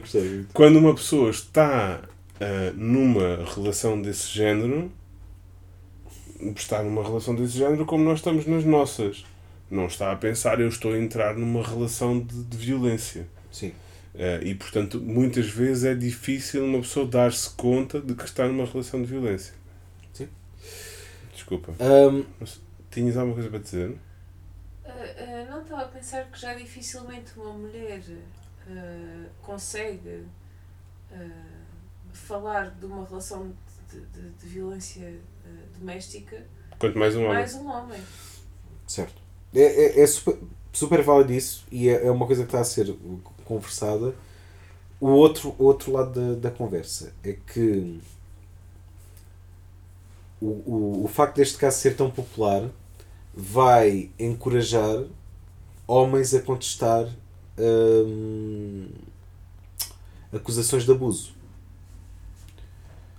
Não estou a perceber, explica-me, faz favor. Homens que de facto são abusivos a contestarem legalmente acusações de abuso e a De terem sido abusivos, é isso? Sim, epá, porque o, o, que, o que aconteceu foi que a, a- a opinião popular ficou automaticamente muito ao lado do Johnny Depp. Ok. ok? Um, e isto pá, causa, causa imensas questões, não é? Eu, eu percebo o outro lado da questão que é uh, já é tão difícil acreditar ou, ou- já, já por tantas vezes se faz um, um, um- um ignorar do problema das mulheres, não é? Uhum. Tipo, estavas a pedi-las, ou estás a exagerar, ou estás a não sei quê. E este caso, por ter ganhado tanta popularidade, eh, também pode trabalhar muito ao contrário, mu- muito, muito contra um, um conjunto de coisas que se conquistaram nos últimos anos, não é? Em defesa das mulheres. É, é este o diálogo que está a acontecer agora. Por um lado, tens malta a dizer assim: sim, os homens também podem ser vítimas de abuso, pois é, e elas às vezes manipulam o sistema, blá blá blá blá blá blá blá. blá. isso, isso é curiosamente Hum. parecido com o que tu estavas a dizer há pouco acerca do Rica Gervais. Ah, cada um ouve o que quer ouvir. Sim, ou Sim. seja, que é um, um, um caso de tribunal, que é um caso perfeitamente válido, em que alguém diz tu fizeste isto que não é legal e outra pessoa diz que não e aquilo vai a tribunal, pode estar a ser interpretado por pessoas da forma errada. Tudo pode ser interpretado de forma Sim, errada sim, por sim, qualquer sim. pessoa. Não, ah, eh, neste caso. Ele tem o direito de se defender. Se Tem. acha que é injustamente acusado. Tem, tem, tem, tem. tem. Mas. eh, E não tem de estar a pensar se é justo ou se vai chegar ao público certo ou se não sei o quê. Tem direito de se defender. E, mas, e por um lado, tu tens pessoas extremamente preocupadas com. Ah, olhem o que pode acontecer à vida de um homem se uma mulher for maliciosa na, na cultura que existe hoje em dia. Uhum. E outras pessoas estão do outro lado a dizer tipo: olhem o que pode acontecer se a partir de agora nós questionarmos todas as mulheres desta maneira. Que é uma coisa que já acontece de qualquer das maneiras, quando há uma, quando há uma, quando há um, um- Mas, uma mas a questão acusação é de. essa, é porque tu- as pessoas que já têm essa opinião vão aproveitar qualquer oportunidade para reiterar a sua opinião. Mas- Seja um comentário do comediante, seja um processo em tribunal. Mas neste caso, as duas, a- a- as- os dois pontos de vista são válidos. A cena é que isto é um catch-22. Realmente existem os dois problemas em simultâneo e quando tu estás a trabalhar um, podes, podes estar a trabalhar em detrimento do outro. E existe ainda um outro problema, que é um indivíduo que está a tentar eh, eh, resolver uma situação em tribunal está a ser incomodado por conversas externas que não têm nada a ver com Não, ele. exatamente. Tipo, olha, uma coisa que tem a ver com a tua vida e que é extremamente. Tens de tem, tem a ver representar. contigo e de repente já não é sobre a tua vida. De repente já existe uma responsabilidade social à volta. Pá, É muito injusto. Sim. Calma, calma. Tanto para ele como para, para ela. Eu, eu, eu, sou, é- eu sou da opinião que os dois estão errados. eh, Os dois fizeram merda. É uma, é uma relação mutuamente abusiva, não é? Maior, Dá a impressão, pelo menos. maior parte Das merdas que a gente viu no YouTube sem sabermos nada e sem termos assistido Eu- às audiências. Eu, eu, eu, eu arrisco-me a dizer que a maior parte das vezes são mutuamente abusivas. Não é? Tipo, é muito fácil. Eu sei, eu sei, eu sei, eu sei. É fodido estar a dizer isto. É, mas é muito fácil nós tentarmos encontrar, porque faz parte do, do, do- dos arquétipos de, de, de história. Eu sei, eu temos. concordo contigo, eu já tinha pensado em dizer isso, mas decidi não dizer. Sim, porque eu sou muito mais corajoso Não, do que tu. és um indivíduo corajoso. É. tenho menos a perder do que tu. Ah, o que- Não, porque faz parte dos arquétipos de história desde, desde a antiguidade e desde que nós somos pequeninos, em infância, que é existe um bom e um mau, existe um herói e um vilão, não é? E não é bem Portanto, assim. E é, e é muito fácil tu achares que, nestes casos, mesmo nestes casos, que é, existe um, um, um abusador e existe uma vítima. E às vezes, pá, existem duas vítimas e dois abusadores em simultâneo. Uhum. E, às, e a maior parte das vezes, quando existe um abusador, é porque já foi uma vítima, de qualquer das maneiras, e isto perpetu- perpetua-se de alguma maneira, e é, é muito mais. É um, uma área cinzenta. Só para. E a minha, a minha senhora levantou a mão, e quer dizer. Eu, eu vou, vou te interromper só, só para quebrar aqui a, a terceira parede e dizer aos nossos ouvintes que Quarta- eu acho que isto. quarta parede. A quarta parede? É a quarta parede. Perdi-lhes as contas. Sim. Hum, Isso é da e dizer aos nossos ouvintes que eu acho que isto que o Tiago está a dizer é importante, eh, no sentido em que nestas coisas, para nós percebermos exatamente como é que funciona, temos de estar abertos a todas as possibilidades e não eh, criar um regime manicaísta e depois investigar simplesmente dentro desse regime manicaísta. A ciência é nós admitirmos todas as possibilidades e vermos qual é que é aquela que se confirma e portanto eu acho que isso que tu estás a dizer é muito valioso. Desculpa, cara, interrompido. Não, não, não interrompeste porque eu ainda não tinha dito. Dá-lhe, Desculpa. Ahm, complementando aquilo que vocês estão a dizer, o que eu sinto é que estamos a falar, estamos perante uma relação tóxica, Uhum. mutuamente tóxica. Ahm, não estou totalmente de acordo com a ideia de que normalmente nestas relações ah, de violência doméstica ambas as partes acabam por ahm, por ter momentos ou comportamentos que possam ser um pouco mais tóxicos. Acho que depende do tipo de relação de poder que existe dentro dessa relação. Porquê é que eu digo isto? Quando temos duas pessoas altamente narcísicas, e eu não sei se é o caso do Johnny Depp e da, e da Amber, Sim, é o caso prático à parte, sim, na, na teoria. esquecendo estes casos, quando temos duas pessoas com comportamentos ou com, uma, com, com um tipo de personalidade narcísica, ambos estão a concorrer perante esta toxicidade. Ou seja, eles alimentam-se mutuamente nesta relação tóxica. É a forma deles funcionarem, É a forma deles funcionarem. Ok. Quando estamos perante vítimas de violência doméstica, seja um homem ou uma mulher, onde existe uma parte que é que tem de facto um poder que exerce sobre a vítima, ahm, em que a vítima muitas vezes não tem consciencialização de que está numa relação de, de abuso até ser tarde demais e não conseguir sair dela, seja homem, seja mulher, ahm, em que a vítima não tem um nível de poder, de independência e de, e de capacidade para poder fugir ou não daquela relação, aí, aí não concordo tanto que haja uma toxicidade entre ambas as partes. Pode haver, se calhar, uma influência negativa para a própria vítima no sentido de se recriminar a si própria, mas é uma toxicidade para a própria e não tanto em relação ao outro.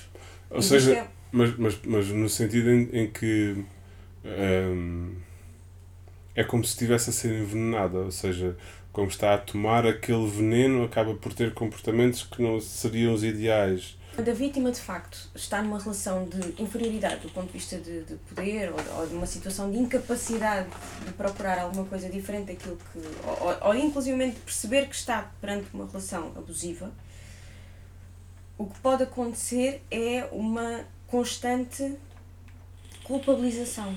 Hum. Ou seja, e sempre numa perspectiva de, uh, de defesa e de deixa-me deixa ver o que é que eu posso fazer para garantir que não, que não chateie aquela pessoa, que não aborreça aquela pessoa, que Ok, gere mais ok, ok. toxicidade, que gere mais violência, seja ela física, seja ela verbal, seja ela moral, seja, seja qual for, não é? Que isto não é só aplicável em relações amorosas, mas também noutros, noutros contextos. Isto tudo para dizer o quê?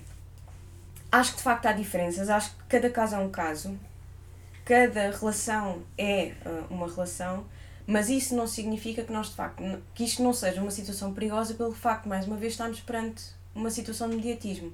Neste momento, este caso e esta.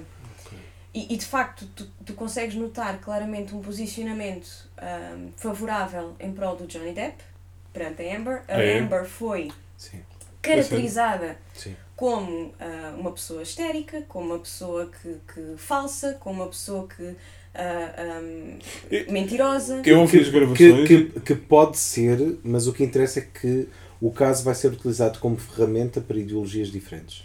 Mais uma vez, nós ouvimos aquilo que queremos ouvir Uhum. e tiramos daquilo que as pessoas. Confirmamos as nossas Confi- opiniões. confirmation bias, portanto, o, o, o, o, o enviesamento da confirmação. O que isto significa é que. Obrigado. Uhum. O que isto significa é que há um risco É tão fácil fazer o feliz. O que significa que há um risco muito grande de retrocedermos do ponto de vista daquilo que foi o avanço que a mulher teve em ter uma voz e em todos os movimentos que ultimamente têm sido gerados do ponto de vista de abuso de poder, de, de, de questões de violência doméstica, etc. Sim. Porque vão utilizar isto na perspectiva de o- olhar para Mas o caso da Amber Heard como a- aquilo que são todas as mulheres. Mas aí a questão, outra vez estávamos a falar há pouco, então o homem não tem direito de se defender se de facto está numa relação abusiva? Tem de Certo. estar a pensar se aquilo vai ser usado Não, não, pelos não, reacionários. Mais uma vez, ele tem o- direito e o dever, obviamente, de tentar lutar por aquilo que ele acha que tem direito Sim, sim, sim. para se sim. proteger, para, para, nem que seja para limpar a sua, a sua Porque os imagem, reacionários o que vão usar seja, o etc. que quer que apareça para confirmar O a sua. O problema que eu, ou o perigo deste caso mediático, tal e qual como a, a, desculpem a expressão, a merda do tempo que os mídia, dedi- os média dedicaram. Olha, não, não, não, não, vieste para este programa para dizer Espera, caralhadas, desculpa. então foda-se. A, me- a quantidade de tempo que os média dedicaram à porcaria do chapadão do Will Smith com o outro Ah, estão sim. a dar mais uma vez a alimentação pelos cliques e pela e por, e por Isto era uma aquilo, crítica ao nosso programa que nós falamos Exatamente. sobre isso. hum, a este mediatismo Somos média. e como Som- sim e como as pessoas neste momento estão a, a, a, a tecer favoritismo a uma parte em detrimento da outra em que um de facto é o herói e a outra é de facto uma histérica falsa que não sei quê mais uma vez o patriarcado está a ganhar. Complementando esta questão de eh, aquilo que estavas a dizer, David, a importância de também dar voz à violência que é exercida também Sobre sobre, os homens. homens e os homens deixarem-se da masculinidade tóxica e poderem falar abertamente sobre questões que são relacionadas com a sua saúde mental, com Ok. os seus sentimentos, com aquilo que passaram e experienciaram, que não é ah, ah, propriamente uma coisa falada. Agora, não podemos é acabar no, no risco de hashtag not all men. Ou Black Lives, Ma- Black Lives Matter. All and Lives Matter. Lives Matter. Sim, E o que, eu, o que eu acho que vai acontecer, mais uma vez, é que, por questões, o capitalismo vence sempre, quem está à frente são os homens, Eu acho que toda essa conversa excessiva à volta disso tem muito que ver com a questão do capitalismo, no sentido em que isto é uma coisa que eu, que eu acho graça, que é David, para ti, tudo é capitalismo. é uma coisa que eu acho, Sim. Concordo. mas tudo é capitalismo. É uma coisa que eu acho graça, que é, não sei se vocês já tiveram essa experiência, vocês veem um vídeo do YouTube e há comentários. Sim. Vocês alguma vez comentaram um vídeo do YouTube? Nunca. muito raramente. Sim. Estás a ver? É. Mas muitas vezes ou Não, porque não tenho paciência. Lá está, é- essa cena do. que- Porque quem criou o capitalismo. Quem criou, quem criou o capitalismo? Quem criou o capitalismo? Quem criou o YouTube, quem criou essas redes sociais, criou essa ferramenta de eh, a malta pode fazer comentários para gerar entropia, para gerar cliques. Epá, eu nunca, nunca na vida comentei um vídeo do YouTube.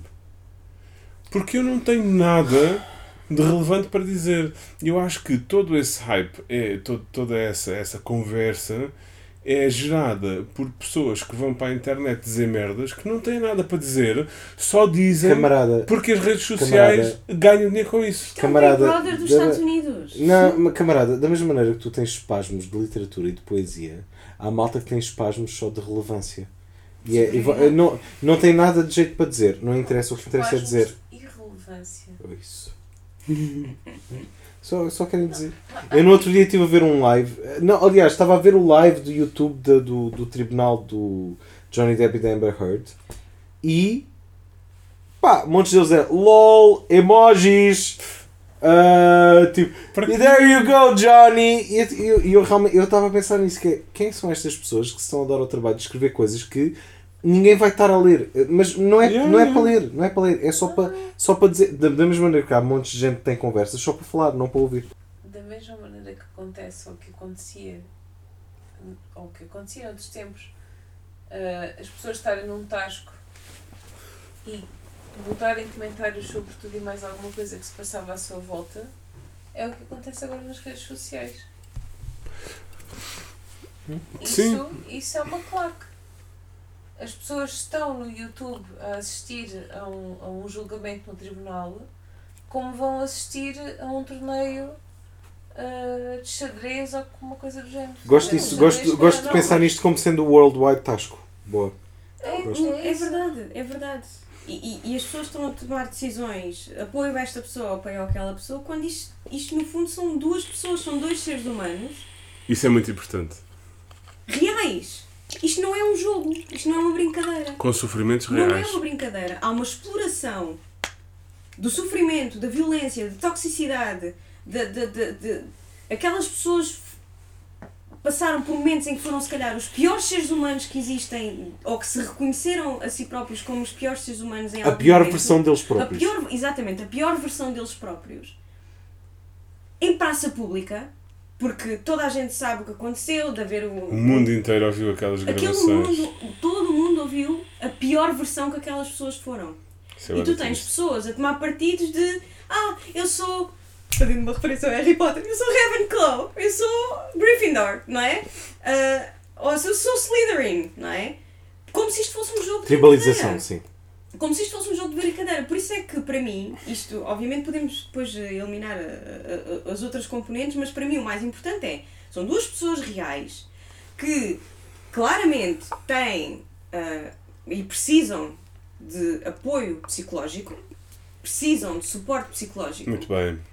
para poderem serem um pouco melhor melhores versões delas próprias, porque claramente aquilo foi se calhar dos momentos mais Para poderem viver melhor. até. negros. Se não me engano, os dois têm relação. psicoterapeutas. Perfeito, ótimo, ainda bem que acreditam na, sa- na saúde mental. Estranho sendo os Estados Unidos. É. Ahm, mas, ah, ainda bem que isso acontece. Epá, e, e, e, e, é- e para mim isto é ridículo. Acho, acho que é ridículo as, as pessoas porem-se desta maneira. Pois é tipo a brin é brincar com vidas reais e Mas- humanas. E depois os, os senhores poderosos vão pegar nestas merdas e os homens realmente precisam de ser mais bem defendidos. Nós precisamos de balizar isto mais, de uma forma, da mesma maneira. Obviamente que há uma exploração de interesses, tanto de um lado como do outro. É uma Está treta. tudo bem. É uma treta. É uma treta, mas. E perde-se tempo. é Ah, caso- sou, sou a equipa A ou sou a equipa B? Mas aí vamos voltar outra vez. Quando o a- que deveria acontecer é leis para a violência não acontecer. obviamente, ah, e obviamente eles são pessoas e e têm problemas mentais, quem nunca, Uhum. ah, e, e necessitariam de ser acompanhados, e se são, ainda bem, mas aqui vamos outra vez entrar no campo de porque é que se calhar o, o Johnny Depp teve um- uma maior aceitação e um, um maior apoio da parte da comunidade. Porque ele é um ator reconhecido Mais popular do que ela. É mais, muito popular, do que ela. É muito popular, é muito acarinhado. ah, e daí E as pessoas tendem, para enviesamentos, defender aquele que é mais popular, da mesma forma que o David estava a defender o Rica Gervais. Tem tendência a ficar do lado de quem já gosta. Eu não me importo de ser E um mártir, porque os mártires têm tendência para ressuscitar. Ressuscitando os pedidos dos nossos clientes. Força. Ahm, Clientes? dos nossos ouvintes. Ahm, ah, aqui outro pedido. Ah, falem de proliferação das curas espirituais, reiki e medicinas alternativas. Oh, Ok, é tudo merda. Próximo. Ahm, eu tenho uma questão Va- que vai irritar a Carla. ai o caralho. Estamos a inverter os papéis. É, é isso, é tipo, é, yeah, agora Não. ok, de- elas estão a ser um espelho de no... ok. Eu adoro por duas Sim. razões. Porque tu é que vais ter de editar este episódio. Eu juro que te ajudo. Eu, eu juro que te ajudo. Tu já vai quase em 4 horas. E adoro por outro motivo. é, Eu acho que elas fazem isto melhor que nós. A gente Sim, reformava-se, pendurávamos as botas e Sim. pronto. Isto não teria graça se vocês não estivessem aqui, pelo menos Claro. da minha parte. Ah, somos palhaços, é isso? Sim. Não, Sim. tu- ok. Somos, Não, somos a o. nossa vida só faz o- sentido se vocês Ah, não, não, é, Ah! oh, não, é, é, é, é, é em scripting que chama-se uh, Comic Relief. É, tens, tens as personagens que Ah, são Comic Relief. Sim. sim, sim, sim, na verdade é isso. Irritar a Carla. Vais-me irritar porque é. Ricky Gervais, comédia. Há umas semanas fui com o David assistir a um espetáculo de stand-up comedy. Hum. Onde. Ah, aquilo era comédia? Exatamente. Oh, foda-se, ninguém me avisou. Três mulheres em palco. Hum. Três feministas com aspas. Ai, adoro o que vai acontecer Ai, a seguir. somos tão feministas. Ai, eu sou feminista. Ai, eu defendo as mulheres. O tema das piadas delas, maioritariamente, centraram-se na questão de hoje em dia os homens já não pagarem as contas. Ai, Os caralho. homens já não pagarem as contas. Ah, ai, eu sou feminista. Ai, irrita-me tanto quando marco o encontro e ele esquece da carteira. Não acham conveniente? Vai para o caralho, quantas vezes é que essa merda te aconteceu? De- Para de inventar merdas, meu. Para de inventar merdas. não Está é só utilizar. isso. É, é a Não, habilidade. não, não. Um- Desculpa lá, como é que alguém se pode, como é que alguém pode querer igualdade e, e- e igualdade de direitos e, e reconhecimento e depois virem falar uma coisa destas? Mas vocês estão a falar de duas coisas diferentes. Ela está a falar do verdadeiro feminismo, tu estás a falar de má comédia. Não, eu, eu- sim, eu estou a falar, eu estou a falar de performance. Claramente elas são Mas- ótimas comediantes, porque elas conseguiram agarrar naquilo que é o feminismo, que não é a E defesa fazer das uma paródia do. de- versus, versus homens, mas sim igualdade de oportunidades, igualdade de direitos para toda a gente de forma equitativa e não igualitária, porque somos todos diferentes. Muito bem, camarada! Ah, e, elas, e elas Fizeram conseguiram uma meta-paródia. nisto e fazer, haha, Li isto um- é boa piada. Li um artigo recentemente que eu tentei lê-lo com a mente aberta. Mas olha que o teu cérebro cai. Sim. Se for demasiado. Como diz o Tim Minchin. Exatamente. Exato. If you open your mind to much, your brain will fall out. Ahm, que é sobre o, o facto de o feminismo poder ser uma experiência falhada. Inclusive após interesses, inclusive após interesses feministas. Ok. Elabora, sim, tenho interesse. Então, o que se passa é que há, há uma, ah, há um- uma vaga de. Vaga de fundo. Ninguém, eh, eh, quem, eh, eh, a mulher que escreveu isto não sabia bem o que chamar a isto e ela dizia: Eu não sei se devo chamar a isto eh, pós-neo-feminismo ou uma coisa do género. Ok. Pá, n- n- ainda, não, ainda não está definido. O que ela diz é que o feminismo, como ele tem sido contemplado até agora, foi uma experiência falhada, inclusive para os interesses das mulheres, e que deve ser eh, eh, abolido. Porque.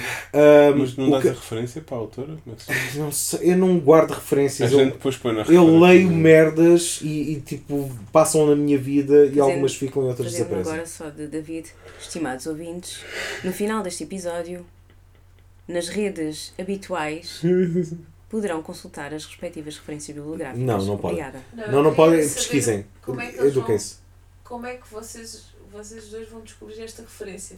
Tipo, artigo que o Tiago leu Não, não dá. sobre feminismo. Não dá, não dá, não dá, não dá.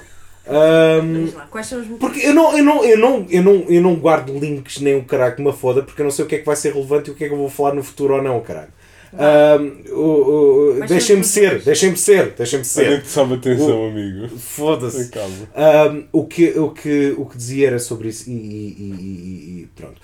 Porque uh, contemplando o que é que tinha sido o resultado do femini- feminismo até agora, uh, o que esta autora dizia, e não era só ela que dizia, ela tinha outras referências, era que acabou por ser em detrimento da mulher. Porque nesta tentativa de. Houve uma fase do feminismo em que vamos ser como os homens. Não é? E que estava, estava errado, porque de facto existem diferenças entre homens e mulheres. Ok, no sentido de vamos ser como os homens, de, de- vamos eh, usar as mesmas, eh, os mesmos valores, não é? Não, e os, e os mesmos arquétipos de comportamento. Sim, isso é, isso é aquilo de que fala o, o Pierre Bourdieu, que é não serve de muito ser feminista se eh, chegando aos lugares de poder depois se adota o mesmo tipo de comportamentos. É um bocadinho, sim. Ok. Uh, mas depois também, o, o, o, pronto, o resultado disto é, um, depois de tantas batalhas feministas, Desculpa, eu queria só dar uma contrapartida que é, ao mesmo tempo, talvez não seja assim muito justo dizer que as mulheres, quando chegam ao lugar de poder, depois ainda têm a responsabilidade. Não só foi mais difícil chegarem lá, como ainda têm a responsabilidade extra de mudar as coisas. Mas, desculpa, continua. o que diz foi, o resultado disto acabou por ser as mulheres ficaram numa posição de maior desvantagem, eu, podem, eu não, não concordo necessariamente com isto, do que no sistema clássico de diferença de género. Porque se formos olhar para, dia- para os dias de hoje, não só têm as mesmas responsabilidades, opções profissionais do homem, como ainda têm as outras responsabilidades femininas.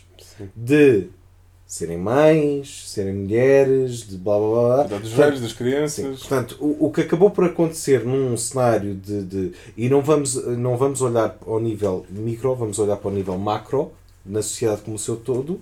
O que acabou por acontecer foi não só mantive, acabaram por manter as mesmas responsabilidades clássicas da sociedade, que eram opressoras, que eram responsabilidades de mulher e de mãe, muitas vezes, como ainda acrescentaram mais Uhum, uhum. numa necessidade de eh, elas serem responsabilidades, po- eh, responsabilizadas pela equidade.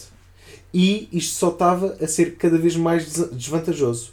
Porque o contrato social que está a acontecer é queres tudo, fazes tudo. E os homens continuaram na mesma posição de privilégio. Estou a perceber. Acho que é uma visão incompleta, porquê?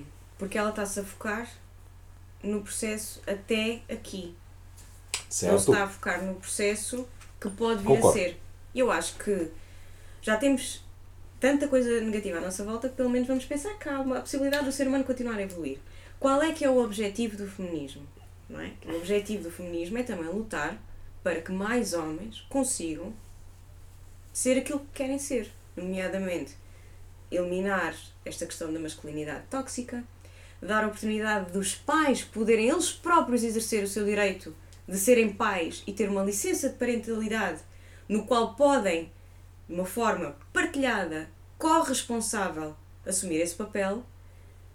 E já notamos que em alguns países a própria licença de parentalidade está mais otimizada, está mais bem equilibrada entre ambas as partes. O que é que isto significa? Que sim, é verdade que infelizmente continuamos a levar com tudo em cima, lamento, mas Posso só, posso só interromper Pode- para dizer uma coisa? Que é- Sim. que é- pronto, o, o resultado disto é: eu acho que a visão, a, a opinião pessoal, a visão desta pessoa que escreveu este artigo é miópica nesse sentido, e acho, acho que, que, é- que, é- que é a cena mais importante onde íamos chegar, que é estar a encarar uma luta com quase 100 anos, e que ela diz, tipo, ao fim de quase 100 anos de movimentos feministas, tipo, é aqui que nós estamos. o problema é encarar essa luta como sendo já uma luta acabada. é, exato. Não Tipo, está tá- acabado. É isso, está em Não progresso. está acabado. Portanto, obviamente que tu, se tu agora desistires e voltares para trás, tipo, ah, foda-se, isto não chegou a lado nenhum. Não Pronto. resultou, sim. É, claro. É, não resultou. claro. Não, cara, não não, não resultou porque é uma, traba é, é, um, é uma batalha que não acabou eh, e tu não estás a viver no seu, no seu apogeu. Ah, e se calhar nem sequer existe um apogeu de- dessa batalha. Não, está, não é acabado. Está inacabado. E é uma batalha que nunca vai acabar, Sim. infelizmente, ah, porque a sociedade está constantemente a alterar-se, os valores sociais estão constantemente a alterar-se, as posições dos homens e das mulheres estão constantemente a mudar na sociedade. Portanto, se à partida os homens já, já vão com um avanço relativamente às mulheres, o nosso trabalho ah, para chegar à mesma posição está constantemente a mudar. Sim, e as próprias, as próprias crises fazem retrocessos. Portanto, claramente, nós estamos a passar por um processo de crise. Eu nem digo económica nem social, eu digo crise humana. O que faz que sejam oportunidades, o que faz que sejam oportunidades em, em que há retrocessos. Esta situação que está a acontecer nos Estados Unidos, a coisa mais bizarra e estúpida e, e, e acéfala que aconteceu em Portugal, de decidirem premiar com, com prémios monetários os médicos de família que. ah, que, que, que, que, ah, Não passou, não passou espera, por contestação. E pública. claro, as pessoas, na- as pessoas com, com dois dedos de testa mexeram-se, e por isso é que eu acho que ainda há alguma esperança, que as pessoas mexeram-se, fizeram-se ouvir, tanto nas redes sociais como a fazer petições públicas, etc. E aquilo voltou. E mais uma vez, gente acéfala, sem compaixão, sem empatia, a resposta foi extremamente narcísica. Foi desculpem lá se vos ofendemos, mulheres. Portanto, claramente há uma falta de responsabilização. Não tiveram. Pedimos desculpa por se terem sentido ofendidas. Pedimos desculpa por serem ofendidas. Isto, isto é mesmo aquele tipo de resposta narcísica e de gente que não percebe nada de nada. Mas o quê? Todas as mulheres do país ficaram com o período ao mesmo tempo? Foda-se. É, exatamente, claro. Portanto, mais uma vez, portanto, em momentos de crise humanitária, de facto, mais uma vez, quem sofre são as minorias. Muito as bem, minorias muito são bem, mulheres, seu são deputado. pessoas que, que vêm, que, que, têm, que são de outras culturas hum, e, e infelizmente é assim, são sim. E portanto, mais uma vez, estamos a retroceder e depois vamos ter que fazer um forcing maior, ou, ou dá uma tradução, David, forcing, Pressão. uma pressão maior Uau, isso muito rápido. para, para conseguirmos voltar. Demos dois passos atrás e para voltar a chegar a quatro para sentir que vamos evoluir. Muito E por bem, isso é que isto, é um, isto vai ser um exercício inacabado, para todo o sempre. Isto é igual para, para as Black Lives Matter, isso é igual para tudo. Tudo o que está relacionado É com igual ações para- humanas. É igual para todas as pessoas que à partida já, que já partem com, em desvantagem. Certo, certo. Vai Mas chegamos lá. Mas chegamos lá. Mais pedidos de ouvintes. Posso já cá não estar. Mas chegamos lá. Mais pedidos de ouvintes. Falem de elitismo e partidarismo na Oh, cultura em graças. Portugal. Ah, vai ter de ser para um próximo episódio. Isto é demasiado complexo. É. Ah, outro pedido de outro ouvinte. ah, qualquer coisa que vos irrite à vez. Já está. Já fizemos. Acho que sim. Outro, pedido, outro pedido. Se vocês pudessem ir ao passado ou ao futuro, qual deles escolhiam? Porquê? Se for ao passado, que época? Ah, eu não ia a nenhum passado. Acho eu. Passado. Não, eh, eh, eh, iria ao futuro por curiosidade e por alguma esperança. Esperança. Não, eu, eu estou fascinado por termos assim tantos ouvintes que façam tantas perguntas. Sim. Hum, ao passado ou ao futuro? Nós temos a vantagem de, sendo homens brancos, em Sim, princípio sim, sim. no passado não teríamos problema. Também teria curiosidade no futuro. Eu sei para onde é que tu ias. Para o caralho. Não. Ia para tu, onde? tu ias para o passado. Achas que ia para o passado? Tenho certeza que ias para o passado. Para que altura é que tu achas que eu ia? ias para a altura em que o primeiro homem das cavernas se tinha virado para outro homem das cavernas e tinha apontado para uma pedra e dito Uga! E o outro Uga! Sim. E foi, foi o primeiro. Deixou a primeiro- linguagem. Sim, nomenclatura, claro. É por isso que nós somos amigos. É, tenho certeza que ias para aqui. Ah, outro, outro ouvinte pediu para falarmos da semana de 4 dias. Mas uma semana tem 7 dias. Pronto, Não, ouviram aqui? Do, Ah, do ponto de vista etimológico, semana de trabalho, semana de trabalho. ok. semana vem de septimana, tem 7 dias. Semana de trabalho. Ah!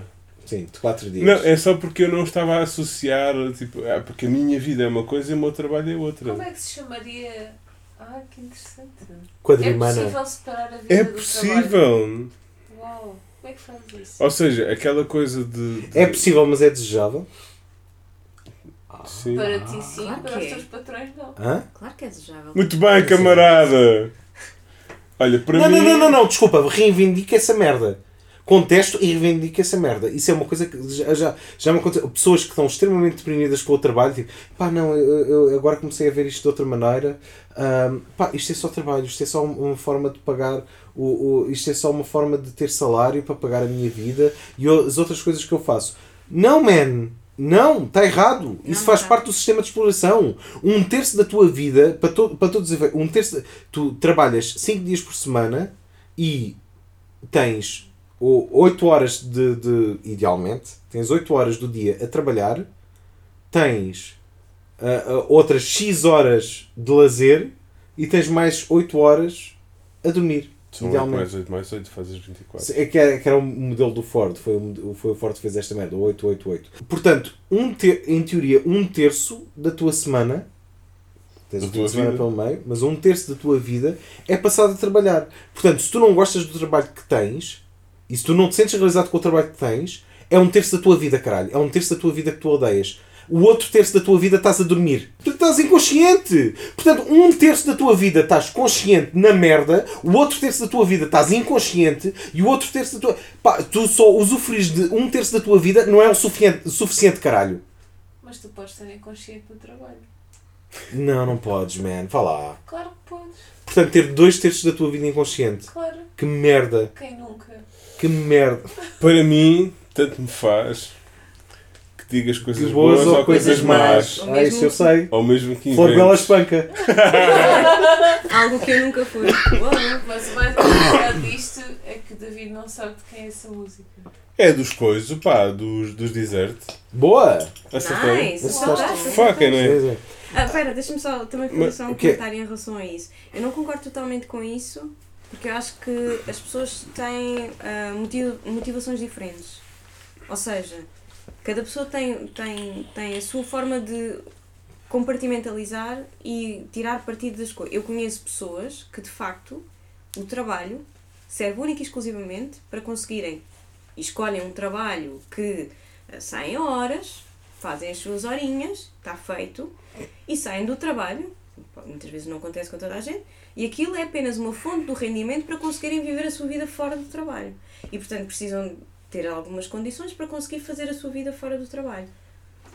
Pessoas que são ah, orientadas para a carreira e para o desenvolvimento de carreira e que precisam de. e veem o trabalho como uma forma de enriquecimento pessoal e que faz parte da sua identidade intrínseca, isto acaba por ser um, pronto, identidade normalmente também é intrínseca, Hum, sim, valorizam muito o trabalho, sim, para eles é importante o trabalho, sim, é importante a questão da cultura, do ambiente, das pessoas, da equipa, ah, do reconhecimento, de sentirem que existe um sentido de propósito, etc, etc. Nem toda a gente funciona assim.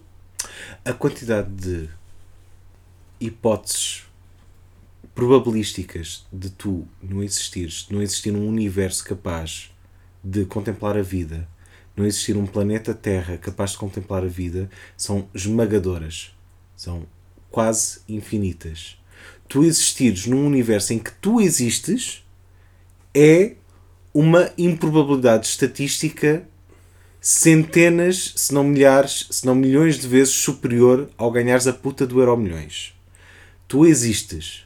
Se a tua existência, em que tu, como indivíduo, com capacidades específicas que são só tuas e de mais ninguém, não estão a ser utilizadas no teu dia a dia para melhorar a puta da tua vida e a puta da humanidade, só para ganhares um salário e fazeres outras merdas, é um desperdício de vida, caralho. Eu tenho o.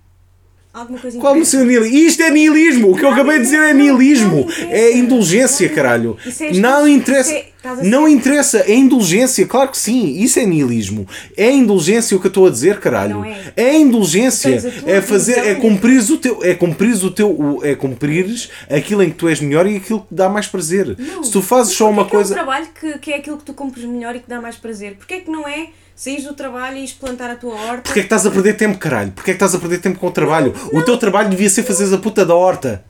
O teu trabalho devia ser a horta. Isso sim deveria ser remunerado. Isso devia ser sub- a tua subsistência. Porque tudo o que é talento humano tem serviço para todos os outros humanos. E isso deveria ser remunerado. Se não está a ser remunerado, se não está a ser valorizado, está errado. Acho que são as tuas expectativas. Sim, caralho! São as tuas. Isso é a tua visão. Não é a minha visão. Isto é a humanidade. Nós nascemos com ferramentas diferentes e com utensílios diferentes e todos eles têm valor. Eu acho que ele está a pensar numa coisa que não é o capitalismo. O que só diz bem Que é, dele. como te atreves? Não, o que só diz bem dele no sentido em que ele está a pensar numa, num, num universo alternativo em que de facto seriam valorizadas as capacidades inatas das pessoas. Certo, eu, entendo isso, mas nós não temos que ser todos iguais. E Mas não é isso que eu estou a dizer, caralho. Eu estou a dizer um mundo que valor. Desculpa. Eu estou a dizer um mundo que valor. e- Eu, não quero ser. Tipo, ah, não, ok, eu, eu gosto de trabalhar em, trabalhar em contabilidade. Não, mas ganho o meu para, para dedicar-me à família e isso que interessa. Porquê é que trabalhas em contabilidade se o que tu valorizas é a família? Porquê é que trabalhar a família não é o suficiente? Posso É isso, é a coisa? diferença entre o mundo ideal e Ok, o- o possível. pronto, eu percebo, mas se calhar a pessoa não tem hipótese de trabalhar noutro sítio de contabilidade e é forma de ter o seu conseguir Mas é isso que eu estou a ter dizer. trabalho com a sua família. Mas é isso que eu estou, mas é isso que eu estou a dizer. É estúpido. Porque é, que estás a, porque é que vivemos numa sociedade em que tu és obrigado a desperdiçar um terço da tua vida para, tares, o- para dares um bocadinho de valor ao outro terço? Cansada. É, é- é verdade, mas repara, numa, numa sociedade de eh, caçadores-recoletores, só para dar esse exemplo, pá, tu de qualquer forma terias de fazer um trabalho que não é bem do teu agrado para conseguires comer. Podes não ter assim particularmente particular gosto em andar a recolher coisas ou a caçar animais. Mas o nosso fim comer. tem de ser um- igual ao nosso princípio? Não necessariamente, mas só estou a dizer, do, do- desse ponto de vista, isso é uma coisa que nós já fazíamos. Mas acho bem que estejas a pensar na sociedade ideal. Acho ótimo. É por isso que nós aqui estamos. Ai, caralho. Mas Desculpa, houve- Carla, eu não interrompi. Houve uma altura em que a questão do trabalho se misturou com, com os hobbies. Ah, não, mas, mas porquê é que eles se separaram? Em primeiro lugar. Mas a questão é. Eles nunca se deviam ter separado. Este Eu- conceito nunca se devia ter separado. Tiago, eu adoro desenhar e fazer fotografia. Boa. Pá, eu não quero fazer disso vida. Porque o interesse dessas atividades é que eu faço quando quero. Mas isso é porque o dinheiro mancha o Exato. teu gosto. O dinheiro, Muito bem! dinheiro, Muito bem! dinheiro torna-nos corruptos. O dinheiro corrompe, como diz um, um professor meu. Ah, as atividades que nos dão prazer não têm necessariamente de estar ligados ao dinheiro que elas nos trazem. E devemos ser livres de as fazer quando bem nos apetecer. Mas eu, eu acho que o meu camarada estava a falar de não uma quer sociedade dizer que sem dinheiro. que não tires. Não, basicamente estás a falar de uma sociedade é com rendimento único universal em que Por cada exemplo? pessoa consegue ter a sua. consegue definir. Ainda bem que não fui eu que levantei esse assunto. Estamos, Obrigado, estamos a Carla. falar de uma humanidade, vamos dizer, há 40 mil anos atrás. Ok? Em que, por acaso, um gajo que tinha eh, aptidão e que tinha gosto em fazer materiais em barro, cerâmica, whatever, e que por acaso se dedicava a isso e estava a produzir um bem material para a sua sociedade ou, seu- ou a sua tribo, era valorizado por o fazer. E estamos a falar de aptidão e de interesse. Ok? Eu percebo, mas. E era um artesão. Ok? E era um artesão. E se tu só chegavas a esse nível de Sim. mestria nessa altura se tu de facto tivesses interesse em fazê-lo. Não é aptidão, é potência. Ainda bem que, que tiveste essa. essa, essa... Peço desculpa, eu Eu acho isto importante porque a aptidão, a, a apetência vem de apetite e a aptidão vem de apto. Ah, não, então a aptidão está correto. Não, apetência. Aptidão também. Aptidão e apetência. Acho que os dois se aplicam aqui Então, mas neste da caso. apetência vem o dinheiro e da aptidão vem aquilo que te dá prazer fazer, Não, ou não, do apetite, não, do apetite vem o prazer Ok. e Prazer e habilidade. É que vem, a- é que vem o dinheiro. Pronto, então é ao contrário. Prazer e habi- e habilidade. é? Desculpem, eu, eu, eu acabei de perverter esta conversa. Não, está ótimo, está Portanto, ótimo. o estado natural do ser humano é pegar naquilo que são as tuas, eh, as suas forças ok, e aplicá-las em prol da sociedade. Versus, tipo, foda-se, tu tens uma voz do caralho, mas eh, vai estudar informática porque é isso que dá dinheiro. É, Não, eu, ent- eu entendo isso tudo e eu acho que eh, há de facto um, mais uma vez por questões do capitalismo, as pessoas tendem a, procurar hum, negligenciar aquilo que são os seus hobbies e aquilo que são as suas paixões para conseguirem primeiro. Pelo menos é aquele discurso típico dos pais, não é? Sim, sim, sim, gostas de pintar, então, mas isso não dá dinheiro. Portanto, vai lá fazer isto primeiro para poderes, para poderes ter tempo para fazer o teu hobby sem te preocupares com questões monetárias. Eu sei que isto é. Pronto, é, é exatamente aquilo que tu estás a referir. O que eu estou a dizer é que nem todos nascem pintores, nem todos nascem cantores, nem todos nascem. Mas todos nascem Ah. alguma coisa, caralho. Eu sei que as pessoas todas nascem E alguma coisa, mas Nasce, nasce, selvagem. selvagem. Pronto, não é? Mas há, há quem nasce Quer matemático, ela espanca. há quem nasce matemático, há quem nasce engenheiro, há quem nasce médico. Não, mas isso é uma questão de privilégio. Não, mas há quem nasce com aptidões muito específicas para isso e com vontades muito específicas para isso. Tudo bem. Agora, a pressão social de isto ganha mais dinheiro do que o outro é Não, que, é que Tá fode mal, tudo. tá. Bem, eu isso é também não concordo, Então- eu não concordo. As pessoas têm que seguir aquilo que são as suas paixões, aquilo que, aquilo que, que, que lhes dá alimento na- em termos da alma, não é?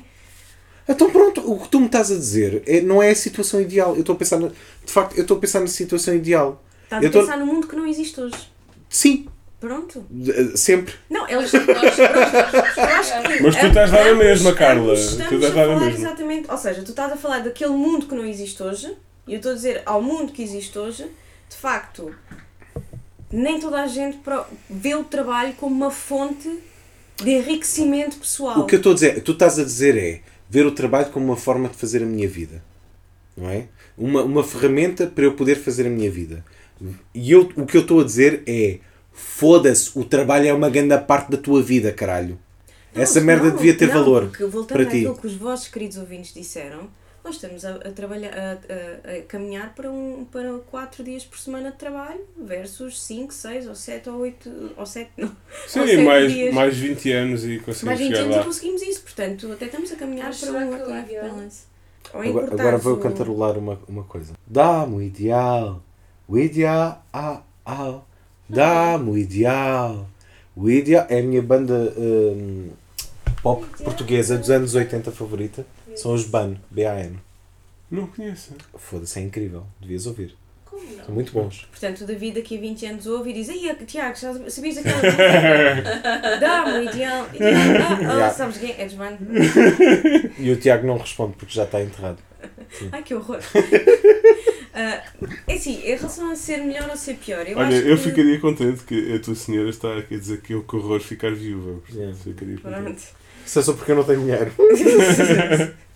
Em relação a ser mais vantajoso ou deixar de ser vantajoso, eu acho que depende porque acho que mais uma vez voltamos à questão de as necessidades de um não são iguais às necessidades do outro. Eu acho que aqui a palavra-chave é flexibilidade. É ah, ah, haver uma, uma abertura para as pessoas, exatamente, para as pessoas poderem escolher aquilo que funciona melhor para elas. Acho que sim, quatro dias, o que pode potenciar é dar inclusivamente mais oportunidades de emprego e de fonte de rendimento para outras pessoas. Porque se estão quatro dias, o quinto dia pode ser feito numa lógica de rotatividade e as pessoas podem Sim, eu concordo, mas mais que isso é até uma questão de justiça. Ou seja, não faz sentido nenhum que nós sejamos cada vez mais produtivos e trabalhemos cada vez mais. Se somos mais produtivos, temos de trabalhar menos. Senão alguém está a meter o dinheiro excedente ao bolso. Claro! Não faz claro sentido. sim, claro Portanto, sim. se somos mais produtivos, ou queremos mais dinheiro, ou trabalhamos menos. Mas, E eu acho que normalmente as pessoas querem ter mais tempo de vida do que mais tempo de trabalho. Porque não vivemos sim. nesse mundo ideal que tu defendes. Sim, porque ninguém está no leito da morte e pensa Ah, devia ter trabalhado mais. foda-se, quem me dera ter estado mais tempo em reuniões, cara. Sim, exatamente. Epá, sei lá, eu acho que o Elon Musk se calhar preferia estar lá. Claro que sim, reuniões. claro que sim. Punheteiro da merda. eu ia dizer que tudo bem, 4 dias de trabalho, ao quinto dia contratas ou, ou Não, ou tens- divides, divides. As ou- pessoas trabalham de segunda Certo. a coisa a, a quinta. Mas é que nenhuma empresa, nenhum patrão vai querer fazer isso. Já fazem. Teres, Já tens. teres mais duas pessoas, e tu sabes isso melhor do que eu, implica pagares mais, mais impostos, mais segurança social, mais vantagens para aquelas pessoas. E isso não interessa à entidade empregadora. Tens mais responsabilidade. Mais ou 10 anos menos. Não, não, não, não, não. Ma- mais ou menos. Há aqui muita coisa. Portanto, o, o grande problema é tu veres o, o, o lucro certo a curto prazo versus lucro mais ou menos certo a longo prazo. Este é o problema. É que há custos de facto a, a curto prazo, mas a longo prazo tens o dobro da força de trabalho a trabalhar para ti e a dar-te maior produtividade. Como é que é aquela citação que tu Eu não sei de quem é que é, Ah, mas é aquela citação do. trabalhar. Então, mas vamos estar a dar formação aos nossos colaboradores, a gastar este dinheiro a dar forma- tanta formação aos nossos colaboradores. Então, e se depois de, de lhes darmos tan- tanta formação, eles saírem e para outra empresa? Mas isso, E a questão contrária é: então, e se eles ficarem? Mais, questo- mais eh, pedidos de, de ouvintes. Ah, ok, temos aqui outro ouvinte que pergunta: o que é que acham sobre os peidos do unicórnio? Epá, em boa verdade, eu acho que quando o unicórnio se peida, é a liberdade que sai em forma de bandeira. E é uma liberdade gasificada que se expande pelo universo.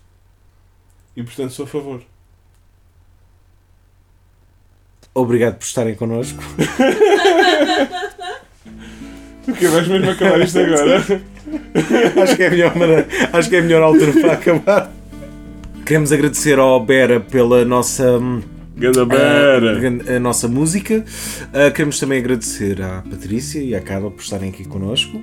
E queríamos convidar-vos a ir ao nosso Instagram, em divulgar se vai ao underscore longe, um, partilhar questões, dúvidas, ameaças connosco. Uh, por favor, deem like, 5 estrelas.